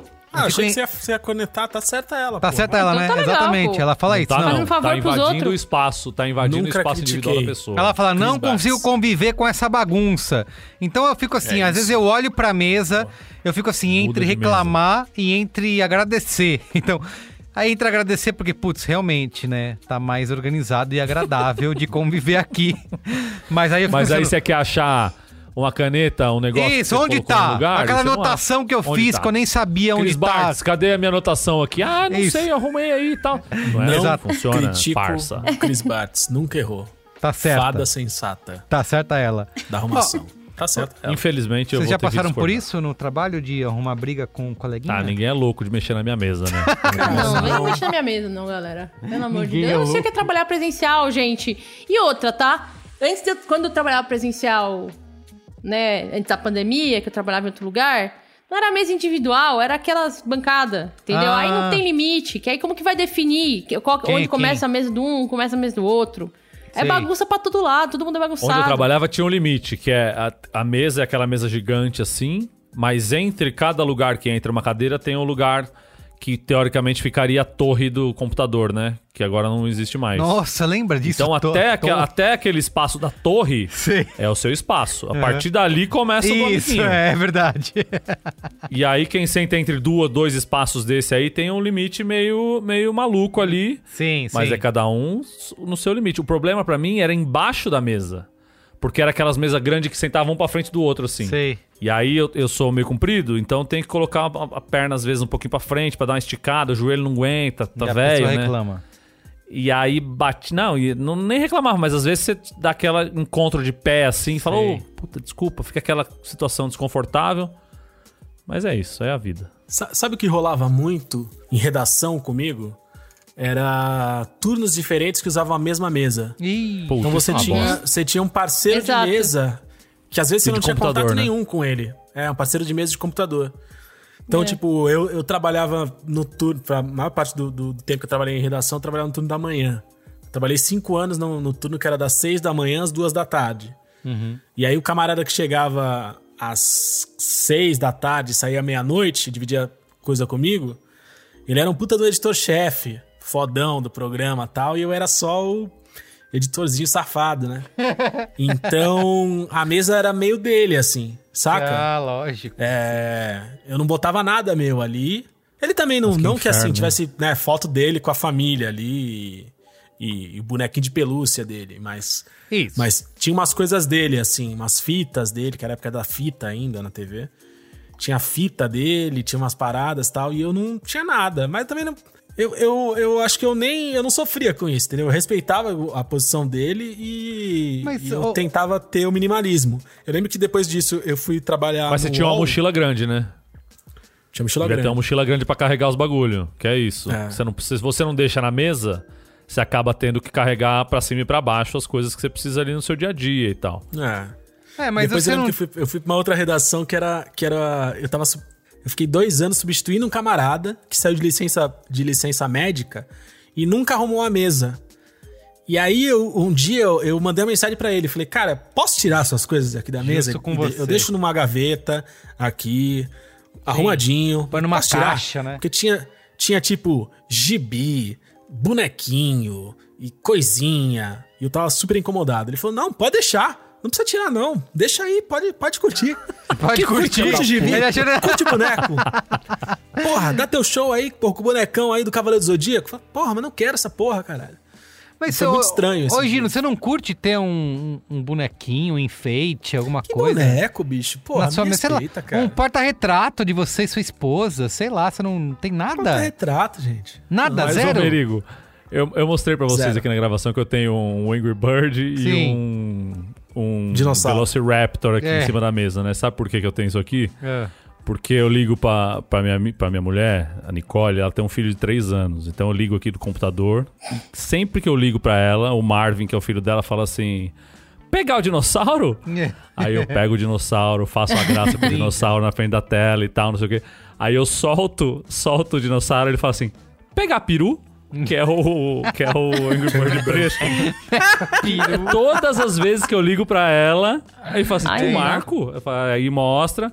Pegar dinossauro? Aí eu venho, pego o dinossauro, você faço. tem um brinquedinho. "Ah, sai pra lá, dinossauro! Aí na hora que o dinossauro vai embora, assim. Pegar peru? Aí eu venho, pego o peru e. Que peru? É o Angry Ah, é o ó, esse tá. aí, Angry Bird. Não é o peru, é o Angry Bird do Bomba. Só que eu falei pra ele que era um peru. E aí agora é pegar peru. Cara, mas eu, quando virou- trabalhava em empresa, agência, assim, eu- tudo bem, tinha a minha bagunça e tal, mas eu gostava de ter um- alguma coisinha para dar uma personalidade pra minha mesa, sabe? Botar um boneco. Personalidade, cara. Não. Se você tem personalidade, você não precisa provar pra ninguém. Ah, um bonequinho. Se você tem personalidade, Paper você não precisa toy. provar pra ninguém com uma coisinha na sua mesa. Tá bom, tá bom. Então eu sou inseguro, é isso? Mas eu, eu gostava também, Carlinhos, de ter um. Gostava, né, ter então? um, Shre- um- de ter um Shrek do McDonald's, É, um exato. Kung do Eu tinha. McDonald's. Eu sempre tive. Montar um Tô brincando, Carlos. Não tô muito, brincando. uma coisinha. Acho legal. Uma coisinha tá? pra dar um, um toque. Eu não tô sabe? brincando, não. você Eu não não tem tô Pra dar uma nada. personalizada, Você né? é clean. Hoje Não, você é clean, você é minimalista. Eu não sei Eu viver sou, assim. eu sou Riga, que é um, Ele é uma tendência minimal. di- dinamarquesa aí de... É, exato. de Eu, eu, eu invejo, de Riga. verdade. Fala Riga. Riga. Riga. Eu gostaria de ser assim, mas eu Riga. não, não, não, Riga. não, cons- não tenho essa capacidade. Eu, eu tô enrolando aqui pra gente ir pro qual é a boa, mas eu tenho mais uma pergunta pra fazer, que é o seguinte. Se vocês têm coragem de fazer isso que eu já fiz algumas vezes na minha vida, e de verdade, eu nunca, nunca senti falta depois que eu fiz isso, que é... Pega um bolo de Parar de fumar papel... crack. É isso, exato. Duas coisas. Um bolo de papel que tá em cima da sua mesa um tempão, você simplesmente ou joga fora, ou bota numa gaveta e esquece, ou ir lá no, no seu e-mail, no seu Gmail, e vai lá, selecionar tudo e clicar em arquivar. Tudo, Tá selecionar tudo, Nem arquivar. fudendo, nem, nem fudendo. faz nem isso? fudendo. Não faz. Menor Você condição. tá louco da cabeça? Mas você não sei, mas você sente falta de alguma coisa? Não existe isso? isso, Carlos. Como não? Não existe isso. Não não? existe. Cê- O negócio é você classificar os e-mails que você ah, vai que fazer. ali. trampo, É. meu, você tá doido. Você vai lá e pesquisa. Porra, aí você é, você não usa label? Ah, Movidas. que label! Tá Localiza Mas, Ranger Car. Ah. Uber. Não, o Gmail não foi feito pra você pagar coisa. Casa e Paga construção. lá 5 pontos. Tem É Tem sim, giga ó, de ó, porque eles capacidade, tá cobrando louco? lá. Se você usa espaço, fica direto lá. Você já, já usou não sei quantos 90% do seu espaço. Aí você tem que apagar, cara. Paga mais. Custa Mas 8 cê- mas reais cê- por mês, velho. É, então, 8 mas você- reais. Você assina o, o 6 6,90 lá pra ter É, todos tive os que a- do mundo? Tive que assinar, tive que assinar. Mas ainda É, assim é o tá, mínimo. É o mínimo tá- que você faz porque você é adulto. tá no limite. É isso. Tá no limite. É isso, Cara, você é tá entendendo que todo, toda discussão, todo problema, não só o Carlos, né? O Carlos, ele é, ele é um Aham. receptáculo Sim, das sim. nossas críticas aqui. Mas ele, é, verdade. ele- na verdade, ele é um condutor, né? Ele, ele conduz isso, é um mensageiro, um intermediário das críticas que vão pra nossa audiência. Isso. Galera, passou o tempo, você é adulto. Tem, Paga. que, tem que comprar 5,90. Tem que pagar 5,90. Tem. Pra não ter que, Entendeu? pra não Porque chega uma organizar, hora que não dá você mais. paga. Pra não precisar organizar, você paga. é isso? 5,90. Não, não é pra organizar. Mas chega uma hora que você não quer abrir mão de algumas Mano, coisas. o meu não é Tem uns e-mails da 5,90. O meu é faculdade. é uma taxa Ah, anual da que eu faculdade, vai, quanto fala. é. 10, Ei, 10 dólares. Então, tem uns é? e-mails da faculdade que são ótimos e eu não quero abrir mão deles. Eu quero que eles fiquem ali É quando eu pesquiso. Eu quero. Ô, Carlos, acho. eu te falei aqui que eu tenho aquele meu e-mail que eu marquei como haver, que tá escrito urgente, documento pendente de 3 de 8 de 2010. Nossa senhora. Que é pra eu levar o documento lá na faculdade pra eu pegar meu diploma. Tá aqui marcadinho, ele tá Ó, salvo. ó que coisa aqui. show, ó que lembrança gostosa. E essa lembrança, como ela tá. Porque, porque aí, e aí eu acho que tem uma discussão importante que é o acumulador físico ele cria um, um impacto real na sua vida. Hum. Agora, o acumulador digital razoavelmente organizado, ele é um pescador de lembranças. De, de lembranças de sonhos, entendeu? Exato. Então, assim, ilusões. se eu vou no meu. Eu ia falar ilusões e aí eu, eu- eu- eu até tive Tá. um problema de dicção aí. É, imagina que, sei lá, se você vai no seu Gmail, aí você pesquisa casa e construção e aí deleta tudo, não tem É. problema, entendeu? Uber Eats, deleta tudo, tá show. Mas selecionar tudo e arquivar, é que aí você vai pesquisar um negócio tipo Futsal Casper. E aí tá todos os e-mails ali da galera. Exatamente, fala, "Puta, exatamente isso." Olha o Claudinho. Claudinho É mandava esses e-mails aí com, com foto de, de pinguim, dando tapa no outro. Porra, bem humorado pra É, caramba. porra, saudade do Claudinho. ver uns, aí é legal. uns PowerPoint Mas do meu tá avô espaço, que ele me né? mandava. É isso, porra. Isso é show, entendeu? Cara, olha aqui, ó. O contrato do primeiro apartamento que eu aluguei sozinho. Porra. Exatamente. Esse foi um é momento isso, bom da Luiz. vida, entendeu? O Luiz e Gino Isso é entende legal. de, de, de, de nostalgia. A nostalgia do e-mail é uma das melhores É coisas que show, mas mesmo assim é bom É, pagar nossa, 6,90 não, é. pra ficar legal. Fica legal. É Até bom, porque é bom. vem os anexos no Drive ali. Não, o que, Que dá pra fazer é- é... às vezes você entra ali e você faz assim. Dá uma pesada, né? Qual, qual e-mail Pesa. tem PDF? Aí você apaga todos os e-mails que tem PDF. Sim, pesado. Porque PDF pesa pra Ah, caralho. tem PDF show, Qual- tem PDF show. É, isso que eu ia falar. Tem PDF, mas aí você faz o filtro, né? Você não vai também Caralho, você vai por no página, meu você vai agora e vou Aquele PDF. Bandeira Juca 2002. Projetos. Opções. Você não quer apagar. Entendeu? Não quer, não quer. Esse Cara, é, esse é vão- massa. vocês estão me fazendo entrar no meu e-mail aqui agora, entrar na lixeira e desfazer o que eu Desarquivar. tinha acabado de fazer. Exatamente. Ô, caramba, eu tava aqui economizando espaço. O que eu vou fazer Mas, agora? Carlos, o que vai adiantar você ter 20 GB de, de Gmail livre? E se não você não tem- vai usar esses 20 GB pelos próximos Mas 4, não tem 5, 6, de 10 20 anos. giga, velho. Olha aqui, ó, deixa eu falar pra você quanto tem, vamos ver. Carlos, eu tenho um e-mail aqui desde 2004. Eu e eu também, eu 21, guardava 20, tudo, 22 mas- GB de 36 GB. Eu também, mas um dia eu falei, ah, dane-se, eu não, não, não acesso mais Não, isso. não é assim que funciona, não é assim que funciona. Caramba, isso... A gente vai encerrar Mentira, apaga aí o que você quiser e que se foda. É que a, de gente, a gente gosta de lembrar. Dando dicas, dando dicas. Vai lá, dá uma dica aí, Eu tenho uma dica de organização pra sua mesa. por favor. Não tenha, sob... não tenha sobre ela um gato que pode te atacar, te dar um soco no meio de uma call. E aí, cara, não tem uma mesa. Não tem uma mesa, que o gato não sobe. É isso. Eu tenho uma dica de organização sobre mesas. Não tenha uma. Isso. Assim, você não precisa se Você preocupar não com Ou precisa não tenha gato, que é eu, eu. Eu não sofro desse problema. Eu tenho mesa e não tenho gato. Você não precisa E guardar ninguém me nada em bateu cima hoje. dela. Muito bem. Você tem dicas É de organização aí, Luiz e Gino? Como faz pra ser que nem você e organizar os fios? Vai na, o que, na Leroy Merlin, compra todas as coisas de organização Ah, eu que vou- tem eu lá. vou- Eu vou dar a dica. Eu vou dar a dica. Dica quente. Não, di- dica simples, a dica básica. Fio é, Ah. é uma coisa do século passado Aham. Incomoda. que gera uma poluição, gera uma poluição visual Então, que a gente esquece, Uhum. que Não, a gente incomoda. conscientemente esquece, Não, mas incomoda muito. mas que inconscientemente a gente fica incomodado. Isso, isso. É como, é como Incomoda fiação quem, das gente? ruas. Pelo amor de Deus. Você anda, você anda pelas ruas da sua cidade no Brasil e fica sem saber, sem perceber desgraçado da cabeça. E aí quando você vai fazer aquela viagem pra Europa, não é? Claro, Quando você vai pra sempre. Paris, Sempre, sempre, E aí sempre. você anda e não tem fiação na, no, no poste. Aí você fica, nossa. aí Dá você um prazer, não sabe né? por que, que, é, por que, que a cidade é tão gostosa, né? Nunca fui a Paris, mas vejo nos filmes e acho muito bonito. Então a minha dica pra mesa é a mesma coisa. A- o fio, ele desgraça a sua cabeça sem que você Não perceba. dá, gente. Não Então, dá assim, pra não no ter mínimo, fio, gente. no mínimo, no mínimo, tente organizar e esconder o máximo de fios que você puder. Não dá. Começa, não dá. começa aos poucos. Fala assim: Não esse dá. HD externo, eu vou ficar tirando ele e colocando sem parar? Não. Eu posso deixar ele escondido? Posso. Como eu faço isso? E aí você tenta desenvolver. E aí você vai. Com o mínimo de Não fios. Entendeu? dá, impossível. Meu mouse quebrou, eu preciso de um mouse novo. Com R$29,90 eu compro um mouse sem fio? Compro. Mas e a pilha? Vou comprar? Você vai ter que Vou. comprar toda hora. Aí você se vira, querido, mas você tá investindo na sua saúde. O investindo caralho, na saúde aqui, ó. mental, que é o tema que é coqueluche do momento. Apesar de coqueluche ser uma doença. É um problema de saúde. Não é, não é saúde, é um problema de saúde, então tem aí uma controvérsia é, léxica. É um paradoxo semântico. É. Muito bem. Então é isso. Com esse Gente, paradoxo fio semântico, é fala aí. fio. Não tem, não tem Fio como é fio, fugir não? do fio. Então tem Vixe, A não ser que você seja um burguês Fio. safado, Não. o fio vai estar na tua vida, não, Não, tem não, jeito. não. É verdade. O fio vai estar na sua vida, mas você tem como amenizar e esconder, cara. Faz muita ameniza diferença. o Não tem. Faz Ameniza. diferença Tem, pra eu vou mandar caramba, uma foto da minha mesa, você vai ver como é que eu vou amenizar botar- o fio. isso aqui. Ameniza, Ó, aqui na mesa agora que a gente tá ameniza. gra... que eu tô gravando o Braincast, eu botei uma calha debaixo da mesa, colei essa calha e botei todos os fios de microfone por dentro dessa calha. Cara, faz muita diferença. Ela só sai por um buraquinho assim, ó. E, e ainda assim tem um monte de fio em cima da mesa. Imagina Quanto custa essa calha?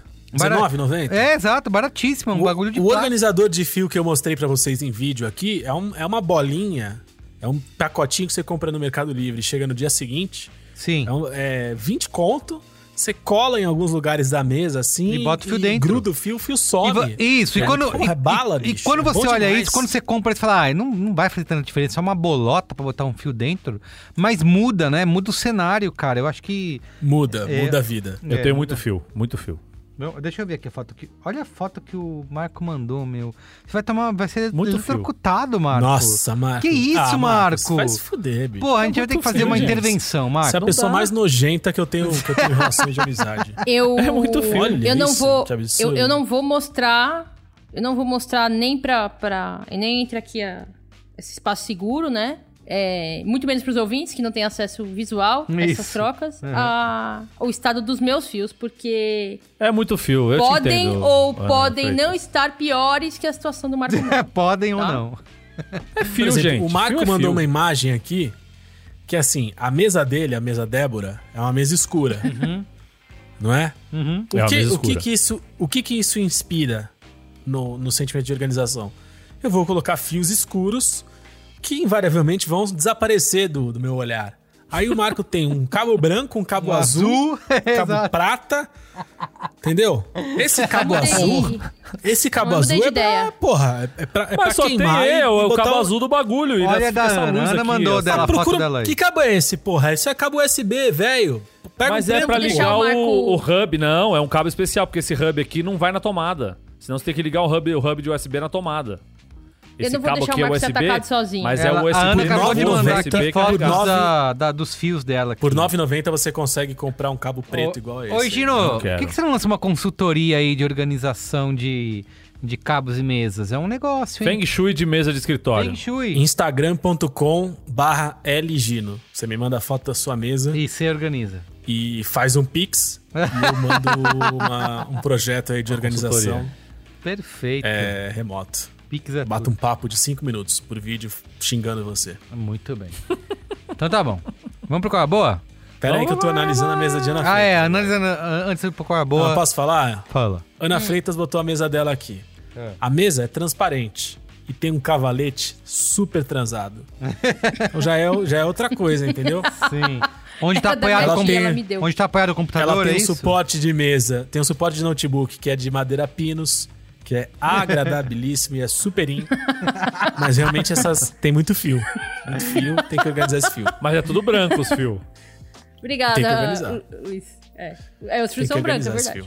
Tá Tem um carregador, sem- carregador de telefone sem fio ali? Aonde? É, sim. Massa. Isso é ótimo também.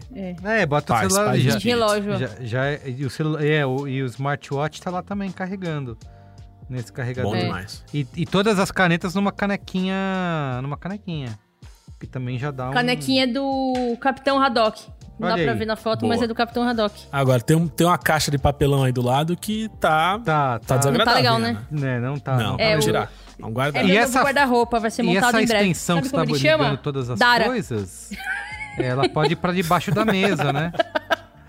Não é? Essa... Não, é, Carlinhos. é. Porque fica Claro, mais vai debaixo da mesa, tem que da agachar pra mesa. colocar os bagulho. É, ela, ela costumava ficar embaixo da mesa. Depois que eu Então. é, recebi aí na minha casa uma cachorra que rói Ah, comeu qualquer coisa que ela encontra pela frente, eu pus É pra cima da complicador. mesa. Sabe uma coisa que a gente fez numa mesa, que até eu levei pra casa depois na pandemia, porque ficou aqui eh, desperdiçada no escritório?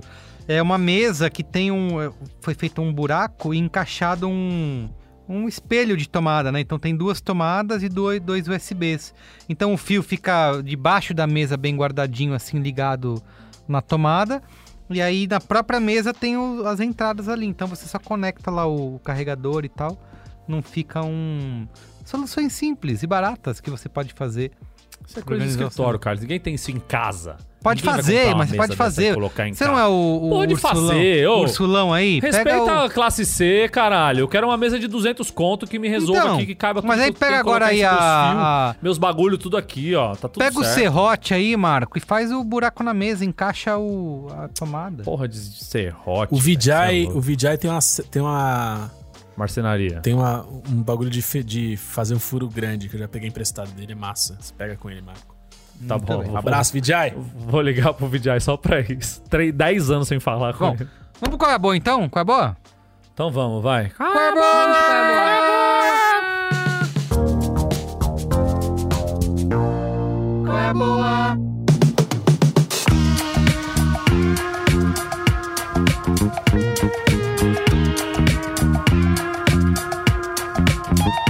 Marco Melo, eu sei que você é o cara do qual é Eu boa. começo? Puta, e essa semana eu tô fraco, Ah, é? sabia? É Eu mesmo? vou pegar Achei aqui de você- cabeça aqui algumas Não, quer, coisas. quer que alguém vá É, eu antes tô de você? também, mas vamos lá. Não, não, eu vou, eu posso ir. Eu não vou conseguir nada agora assim também tão rápido. Tá bom. Eu vou dar... A primeira dica é... Parem de acompanhar futebol. Futebol não dá futuro pra ninguém. Nossa, que bosta, hein? Eu não aguento mais. Hoje Essa é a desgraçou primeira minha dica. vida de novo. Essa é a primeira dica. Rápida e rasteira. Faça como o Carlos Merigo e abandone o futebol. Porque não Pois dá, não é, dá. eu, eu po- poderia fazer um brincast inteiro sobre a minha relação com o futebol desde 2018, que é uma coisa que, cara, a eleição de 2018 Se esvaiu, né? Se esvaiu eu não tempo. sei, eu, eu já tentei, eu continuo acompanhando, eu sempre olho lá os resultados, eu recebo notificação, tô vendo o time tá melhorando e tal, mas eu não sei, cara, de verdade, a eleição de 2018 Você não vibra mais, né? impactou a minha relação com o futebol. Eu não sei o que fazer, eu queria muito resolver, talvez se eu for no estádio de novo, né? E eu fui no estádio depois da eleição de 2018, mas nunca mais foi a mesma coisa. Eu espero que a partir de 2022, é, com Lula presidente, isso se resolva. Vai lá, Marco. Vamos ver, tô torcendo por você, Carlinhos. Por favor, obrigado. A segunda dica é algo que eu não consigo passar um dia sem consumir nenhum conteúdo desse canal, que é algo que você coloca ali pra espairecer e pra escutar uma voz agradável, uma pessoa fantástica, alguém que tem uma visão de mundo muito peculiar e muito agradável, que é o canal Cortes do Casimito. É ele. É ele. Casi, Casimiro. Casimiro. Chama Qual é o é sobrenome ele. do Casimiro mesmo, ô, ô, Luiz? No Brasil, o jogador não tem Não, ninguém sobrenome. precisa. Não, mas não é, o não é Que jogador, Não é que jogador. É o Ah, não é grande jogador? Casimiro. Não é o Casimiro do São Não. Paulo? Pra mim só tem Não, esse. esse aí. São Paulo. Ah, Tá, Tá por fora o. tô por fora. Deixa eu Carlos pegar o, o sobrenome dele aqui. o Carlos tá. Cada dia que passa, o Carlos tá cada vez mais velho. Já Gaga. repara? Tá, Não, igual o dia que a gente falou do Richardson da seleção, ele achou que era o, caso, que era o Richardson que jogava no São Eu tava Paulo. pensando nos caras velhos, eu não consigo. Vocês falaram outro nome também de jogador aí. Ah, aquele lá, não, é outro. Mesmo nome. Richarlison. cara. É, o Gé, eu sei, mas tem outro também, sei lá. Casimiro. Fala aí. Mas nome de deixa eu voltar aqui. O Edilson, Casimiro tem é uma grande personalidade da plataforma daquele lá. Onde ele tá riquíssimo, com muitos subs lá, em que ele faz lives gigantescas falando sobre os mais diversos assuntos. Começou com futebol e games e tal, joga, joga videogame lá, e futebol, grande vascaíno.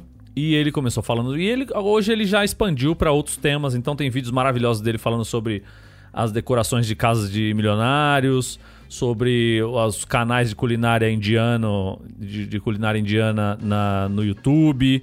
E ele vai reagindo a tudo. E o, o canal, o canal Cortes do Casimito é isso, são co- os cortes das lives, então separado por tema. Então você vê lá, Casimiro reage ao waffle coreano. Aí você vê lá ele Marco, falando sobre o waffle coreano. Pode dizer que se fosse E um é jogador do São Paulo ia ser bem mais legal, né? Diz aí. Não ia, o Casimiro é sem condição, ele não consegue O falar jogador, 10 o jogador palavras de São seguidas. Paulo, o Casimiro, ele é, ele é patrocinado pela HyperX, né? Ah, E aí, de vez em quando ele joga lá CS, uns negócios e tal, e, e não é que nem o Cas- não é, é, é- não, não, é tão legal carisma. quanto Entendi. o Tá. Casimito, que é de quem o Marco tá falando. O Casé, né? O vulgo Casé.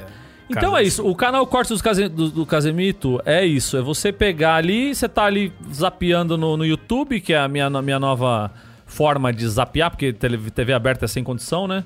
Então eu vou ali no YouTube, ele me sugere algumas coisas e invariavelmente tem um corte do Casemito ali maravilhoso dele falando sobre o cara que faz comida no meio da selva e come a coruja.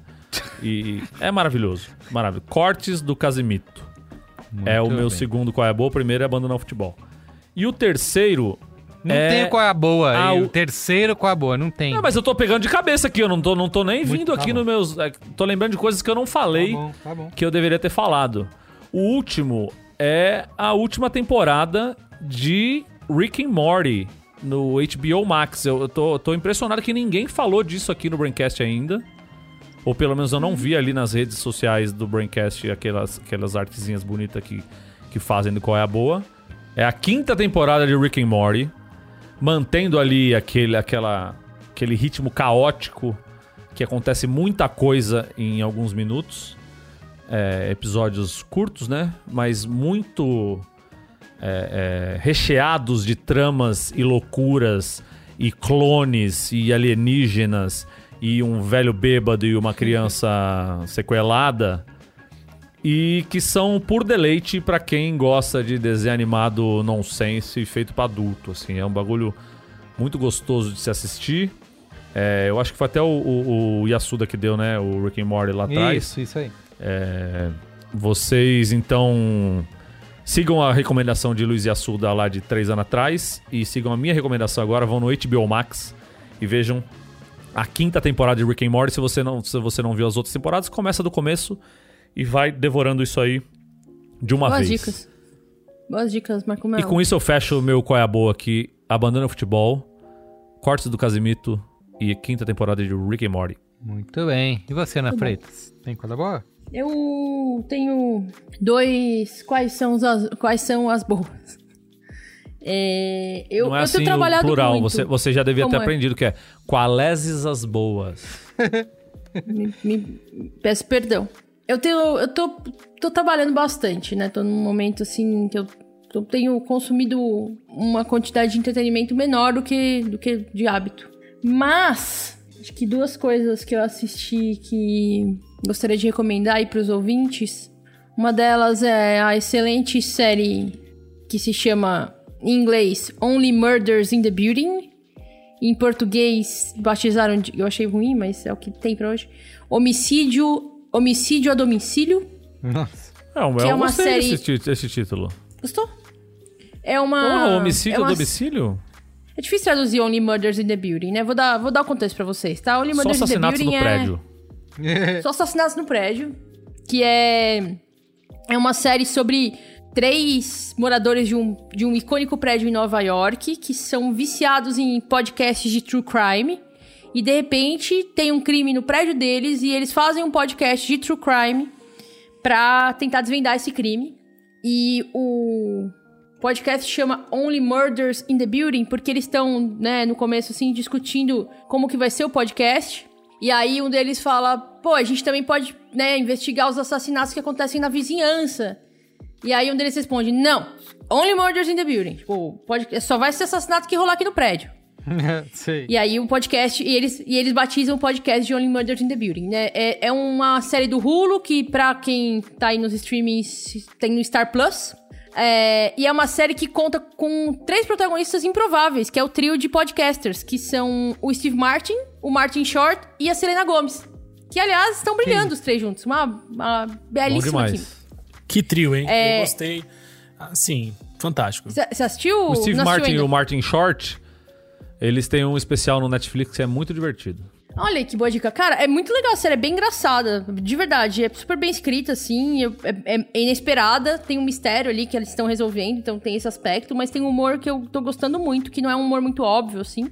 Não era particularmente fã da Selena Gomez, mas tô gostando muito. E é legal ver ela nesse lugar de, de atuar com esses dois caras, assim. E é, grande série, recomendo a todos como uma forma de entretenimento super, super bem feita, assim, porém leve. E essa série, É. Ana, deve ser tão boa Hum. que ela é a segunda vez que ela participa aqui do Qual é Boa. Que a Soraya Alves deu duas semanas atrás. Então, Aí, ela, eu ela é deixei boa. você indicar Ela- o tempo inteiro só pra, pra falar que Pra falar que já tá teve velho. Não, tudo bem, mas vale. Que vale é a sua vale a indicação. Bem- Vale a redica. Bem Redica também é bem também. Vale reforço. agradável da sua parte, Isso, Marco. fazer isso, Marco. Parabéns. Parabéns. Mais uma vez você foi um arrombado. É, Eu tô só reforçando que é muito boa a série mesmo. O que vale é a sua Mesmo visão, Ana Obrigada, Freitas. Marco Não, não, não deixe ser julgada por essas pessoas. Não, jamais. eu Não, tô- não, eu, ela, eu- ela não tem eu tô- obrigação de é bem- saber. Aqui tô blindada. É, eu, no fim de semana, assisti essa série coreana da qual todos falam. É a Round Vi também. 6. Round 6. É, É round 6, eu round gostei. Squid, Squid Game, É pra o quem jogo foi... do Lula. Jogo do Lula. Jogo, Jogo do, do Lula. Lula. Exatamente. Jogo do Lula. Eu assisti, maratonei, não gostei do final, mas assiste aí pra ver o que o pessoal tá falando. Legal, outra É isso, é cultura, divertido. aprende É divertido, coreano. é divertido. divertido. É divertido. Muito violento, tá? Sem crianças, por favor. E se você for uma pessoa Bastante que tem violento. questões com coisa muito gráfica, assim, talvez não seja legal também. Muito violenta. Muito sangue, partes do corpo e tal. E eu- essa, esse é o meu qual é a mais ou menos, né? Mas é legal ver, vale a pena ver. Qual é a média? É um E- bom entretenimento. Qual é a média? Te segura, Isso. você quer ver o próximo episódio, vai dormir três da manhã, é isso que acontece. Isso, isso, essa vibes. E aí, num outro, numa outra categoria aí de entretenimento, eu recomendo demais a segunda temporada de Amor no Espectro. Eu tinha recomendado aqui no Qual é a Boa a Puta, é primeira muito bom, temporada. é muito bom. Caralho, como é que eu esqueci de dar isso aqui, caralho? Já era, Marco Melo. Desculpa, Já era. eu não entendi Levei. o que vocês Perdeu, falaram. perdeu, perdeu, mano. É a segunda Perdi temporada da série Mas eu vou- Amor no eu vou- Espectro, que é, pra quem não sabe, o reality show da Netflix, que acompanha é, as investidas de jovens adultos que estão no espectro do autismo no amor, buscando um relacionamento amoroso. Né? Cara, é muito legal. E ele é, É muito, muito legal, legal. cara. A primeira temporada eu é legal, mas eu com gostei um mais ainda no da rosto, segunda. Ciana. Você não assistia com um Ah, é sorriso lindo. no rosto? É, isso, isso, sorrindo. E o, assim, é, esse- é muito legal ver eles, é, pessoas que estão em diferentes lugares do espectro, que isso torna, né, as, ali as, as limitações neurotípicas que, ele, que eles têm muito diferentes entre si, não dá pra padronizar, né, achar que as dificuldades vão ser as mesmas. É muito legal acompanhar na segunda temporada que você vê que muitos deles desenvolveram muito a habilidade social, tipo, melhoraram muito a capacidade deles de se comunicar, de trocar é muito legal ver eles conquistando uma coisa que é super importante, né? Que é, pô, você ter alguém, né? Você conseguir se, se apaixonar, alguém se apaixonar por você. Muitos deles tinham esse sonho. Você vê que eram pessoas, cara, tipo, meu sonho é ter um relacionamento. E ver essas pessoas, tipo, se dedicando, se esforçando, não vem naturalmente pra eles, né? Aí, ter, uma, Ana, ter, tem- ter um social aquele- ali. Tem aquele lance de você também ver os diferentes graus, né? Porque quando você fala em espectro autista, as pessoas já pensam no Rain Man, por exemplo. Sim, E você vê gente que, as- que tem aquela menina que dança e tal, que, sim. que cê- ela fala assim: ah, as, as pessoas vêm pra mim e perguntam assim: ah, você não parece que tem autismo e tal, e não sei o quê. É. E aí mostra ela quando ela vai no encontro super nervosa, tem uma crise de pânico no meio, Sim. entende? Como funcionam. As sinapses são diferentes, tem coisas que incomodam mais, incomodam menos em, É. em diversos espectros dentro do, do, do- do- de todo o Exato. espectro, né? É, meu, é muito foda, é muito foda. Então, é, você vai. Aí você, lá a gente aprende que, tipo, você vai ter. Você vai ter pessoas neurotípicas que estão no espectro que têm muita dificuldade de fazer contato visual. Outras conseguem exercitar isso e desenvolvem. Você vai ter pessoas neuroatípicas que têm muitas, muitos interesses muito específicos e têm dificuldade de conversar sobre interesses fora disso. Outras que co- acabam conseguindo desenvolver. Então, Gente muito cara, introvertida, gente muito extrovertida, né? Exato. É, é, é muito, muito legal, é muito sensível. E é isso é o que o Marco falou. é assistir com um sorriso no rosto. Tem um casalzinho que se forma que é uma graça. É uma graça, é muito foda. Eles são. É muito fofo. Eles são, tipo, é um casalzinho que eles. Assim, eles estão apaixonadíssimos, assim. E eles estão super felizes, é muito legal de assistir mesmo. Faz a gente resgatar a fé no amor, né? Um pouco, não faz? Assim, pra quem Cara, tá é, sem fé é no mu- amor, é eu muito, não é tô, muito mas. foda, assim, é de arrepiar, é foda. É, é bem, é bem fofo. Então, três vibes, né? Uma vibe de violência e morte, do Round 6. Uma vibe fofura e esperança do, do Amor no Espectro. Amor no Espectro. E uma vibe humorzinho esperto, que é a do Only Murders in the Building. Tem pra todos os gostos aqui nesse Qual é a Boa, galera. Muito Tão bem. voando. Olha só, eu quero recomendar aqui rapidamente um. Lá vem o Carlos com Mamãe Matei Meu Pai. Não, não é, não é. É um É. documentário, mas não tem nada Crime de... em Oklahoma. Faz tempo, né, É, que ou eu sei lá, vejo. material escolar, que uma vez ele veio com um marcador de. né? Uns negócios, caneta marcador, não sei o que. É. Puta, cara, até hoje, até hoje eu não comprei aquela caneta marca-texto, mas eu Compra. penso nela Compra. uma vez por semana. Eu penso nela compra- bastante também. Compra que é sucesso. Pode comprar, isso aí é garantido. Pode, certeza. Ce- Não, de verdade, vai lá, compra já, porque vale muito o seu dinheiro. É, eu Boa. quero recomendar aqui um documentário que eu assisti, tá de grátis lá no Apple TV Plus, acho que até no, no, no Google, também, locadora do Google lá, que se chama Being James Bond, né? Como ser James Bond. Que é um. Tem só uns 40 minutos, 50 minutos no máximo, que faz uma trajetória aí, uma breve trajetória dos 15 anos do Daniel Craig à frente do, do papel do 007, né, do James Bond, né? Aproveitando aí que estreou Sem Tempo para Morrer, que é o último, o quinto e último filme dele no papel do personagem. E, cara, tava as- assim, tá- ficou até acima do que eu esperava, né? Porque eu achei que ia ser um documentário bem. Ah, só celebratório. É um pouco, né? Só celebratório sobre os 15 anos dele e tal, à frente do James Bond. Mas ele tem várias curiosidades ali legais de você ver como que ele, apesar de ser um homem branco, loiro, né? Hétero, ele é um cara que sofreu bastante na, na- quando ele foi escolhido para ser o James Bond, porque a imprensa e os fãs de James Bond, que existe isso, né? Fã do James Bond, caíram matando em cima dele, porque ele era um cara que não tinha nada a ver, porque ele era muito. O biotipo não se É, encaixava, exatamente, Né? Não era era um mu- more... inglês moreno, Isso, alto. Exatamente, chamava ele de rústico, não dá, esse cara não é o James Bond. Então, aí ele fala assim, cara, eu primeiro eu tentei ignorar, aí teve um dia que eu acordei de madrugada, liguei o computador e comecei a ler. E aí, como todo mundo que faz isso, eu virei a noite lendo coisas falando mal de mim. Que era que, que, eu não Puts. servi, que, não, que eu não servia pra ser o James Bond, que eu não era. E aí ele conta, né, como isso deixou ele inseguro, mas ele falou: Meu, foda-se, vou fazer não tô nem aí, me escolheram pra esse papel porque ele era um cara que vinha muito de filmes mais artísticos, assim, né? Filmes é, estranhos, né? Ele nunca foi um cara mainstream. Né? E aí ele decidiu embarcar. Ah, eles querem fazer algo diferente. Tá? Os produtores estão afim realmente de fazer um, um, James Bond diferente, né? Que ele foi o responsável por trazer, tirar o James Bond daquele cara lá de ser o galhofa, né? De ser só o galanteador, né? Aquela visão mais antiquada que a gente tinha, para ser um cara que primeiro pra, ia é. Pra ser o James Bond do Nolan, é isso que você quer falar? É, não, é, pra, é exatamente, tem um pouco disso, né? Aliás, a gente fala muito do, do Nolan, porque o, o. Até falei isso no cinemático que a gente gravou, que o. O Cavaleiro das Trevas do Nolan é muitas vezes falando: ah, esse é o filme que mudou Hollywood, que aí tudo tem que ser sério e sombrio e solene. Mas o Cassino Royale, que foi o primeiro filme dele, do James Bond, é de 2006, né? Então ele talvez seja o primeiro filme que realmente traz esses personagens para um, um, um lugar mais solene, sombrio, né? Mais realista e tal. Mas enfim, ele foi o, o, o, cara que foi responsável por tirar o James Bond desse lugar, né? E trazer para um cara que vai ser primeiro mais físico e porradeiro, mas também mais humano, né? Que vai se apaixonar, né? Que vai, é, enfim, que vai ter várias questões mais atuais e modernas. Então achei bem legal, assim, esse documentário traça bastante nesses 50 minutos como foi, conta a história de que eles começaram a filmar o, o segundo filme, né? O quanto uma pessoa sem roteiro, como ele fez o filme de perna quebrada. Então, acho que dá uma boa antes de você terminar e assistir o Sem Tempo para Morrer.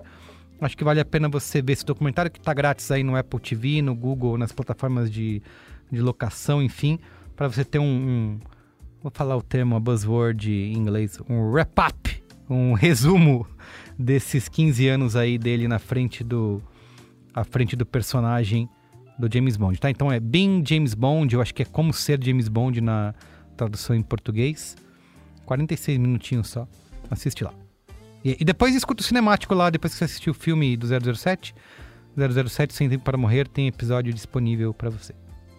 Então é isso. Luiz Gino, finaliza aí finalizar. Fazia tempo que eu não, que eu não vinha gravar, né? Fazia, fazia. O, o Carlos estava me boicotando, eu tinha, ah, eu tinha é isso. colocado à disposição algumas semanas hum. já, e todas as vezes ele ele colocava outras pessoas na minha frente, o Oga, que é sempre mais querido uhum. pelo público pela, e pela crítica. Isso. A culpa é minha. E aí, é, é sempre, né? Uhum. Bota o. Ou trocava o dia Bia, de gravação, bota né? tudo. Aquele bota que a gente ia gravar, eles meteram na sexta-feira pra gravar. Cara, esse aí foi o pior de todos, que era a pauta que eu tava doido pra gravar, ele mudou a data. falei, pô, mas essa Só pra você não gravar. Não, então chama outra pessoa. E aí chamou outra pessoa e eu não consegui Foi, gravar. eu também não pude esse dia aí. Eu fui, eu fui ficando chateado e tal, mas realmente tem muito tempo que eu não, que eu não, que eu não faço. E eu não anoto qual é a boa. Diferente de, de mentes brilhantes como Cristiano Dias, que anota as coisas num, num docs. E Marco Melo, né? Que vem com anoto. meia dúzia cada também. vez aqui. E o Marco, que anota em sete pedaços de papel, amassa Isso. todos e deixa em cima da mesa dele. eu, no bolso. Eu não anoto, cara. E assim, eu, eu sei que eu vivi ah, falando isso eu lembrei. Puta, cara, a mente humana é fascinante. Mas eu sei que eu tinha, tinha muita coisa que eu tinha assistido e eu tinha esquecido. Mas vamos lá. Eu acho, eu acho que eu tenho dois qual é a boa. Primeiro, lembrando mais uma vez que 2021 é o ano do galicismo no Brasil.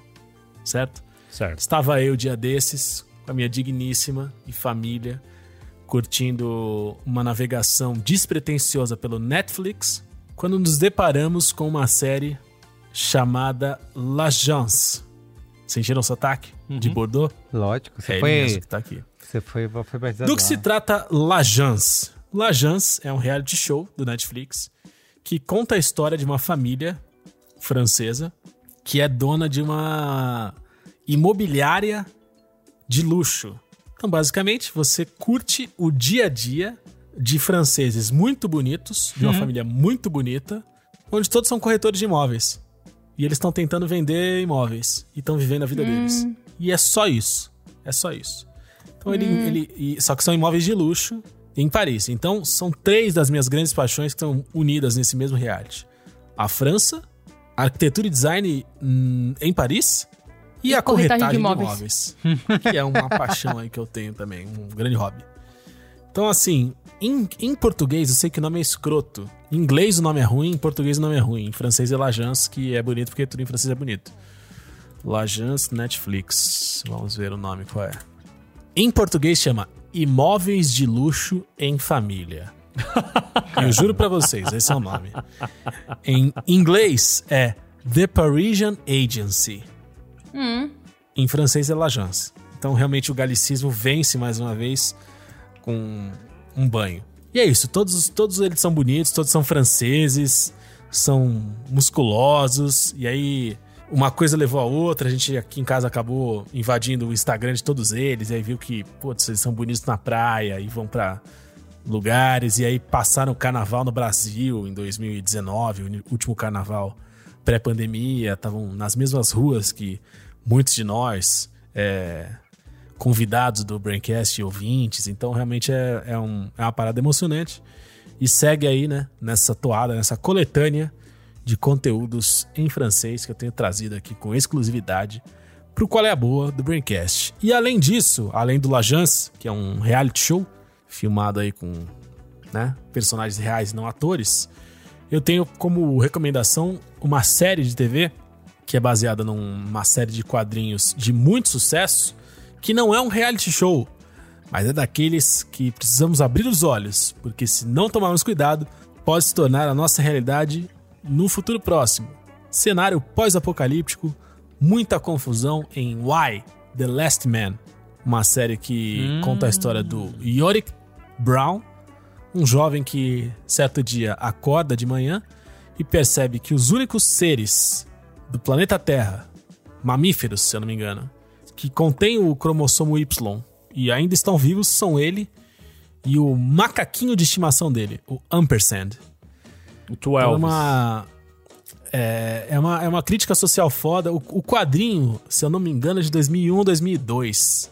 Que eu lembro que eu li quando eu tava na faculdade. Eu era jovem e queria parecer moderno. E deve ter ido até 2007 ou 2008, que foi quando eu tava acabando a faculdade. Que eu lembro que foi esse período.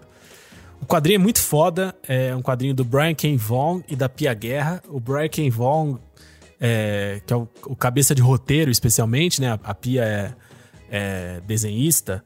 O Brian K. Vaughan, depois, ele, ele foi super aclamado por essa série. Ele foi escrever Lost. Tipo, depois que ele escreveu esse quadrinho, ele, ele virou um, um camarada da High Society dos roteiros do mundo, assim.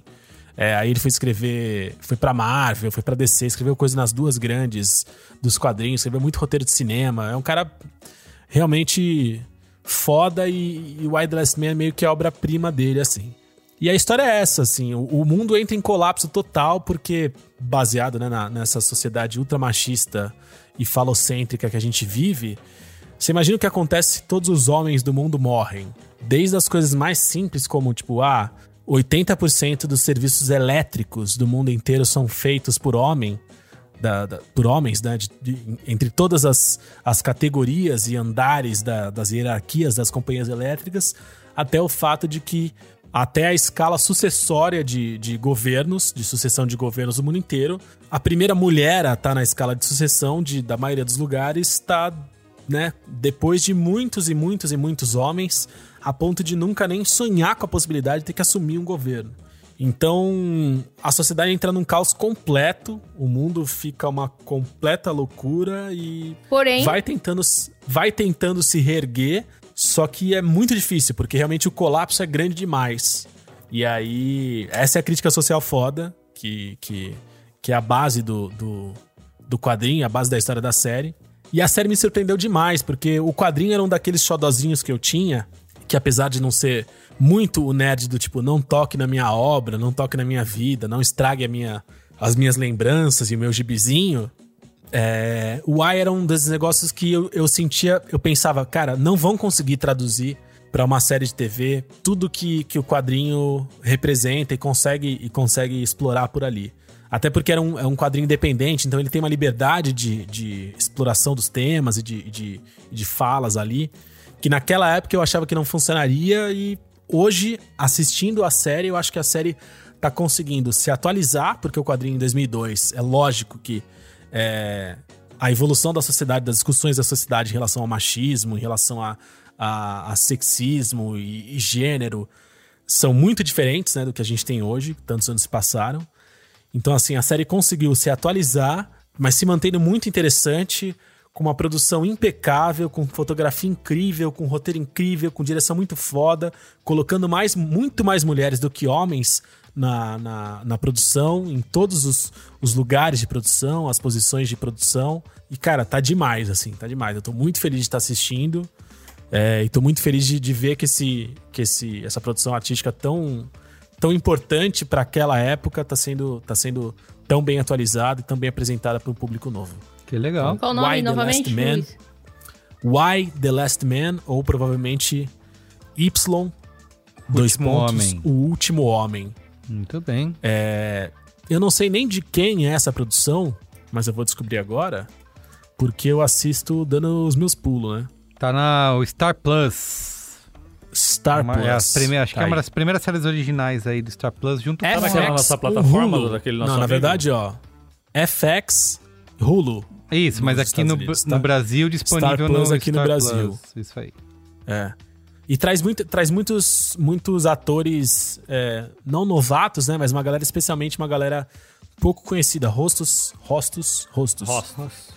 Rosto. Rostos, rostos. Rostos. Poucos conhecidos. A pessoa mais famosa é a Diane Lane, que é bastante famosa, mas parece que é só ela, assim. O resto da galera é uma galera mais desconhecida, pelo menos pra mim, que não, não sou um grande cinéfilo, mas também, também valorizo muito a interpretação de todos eles e a atuação de todos eles, que são incríveis. Why the Muito. Last Man. Muito bem.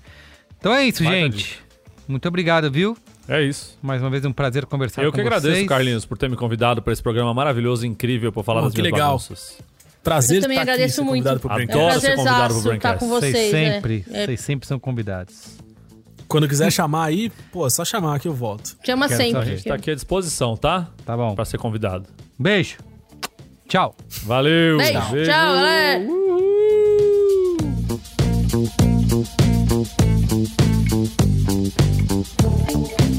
Então é isso, gente. O programa de hoje fica por aqui. O Braincast é uma produção B9, apresentado por mim, Carlos Merigo. Hoje na companhia de Ana Freitas, Marco Melo e Luiz e Gino.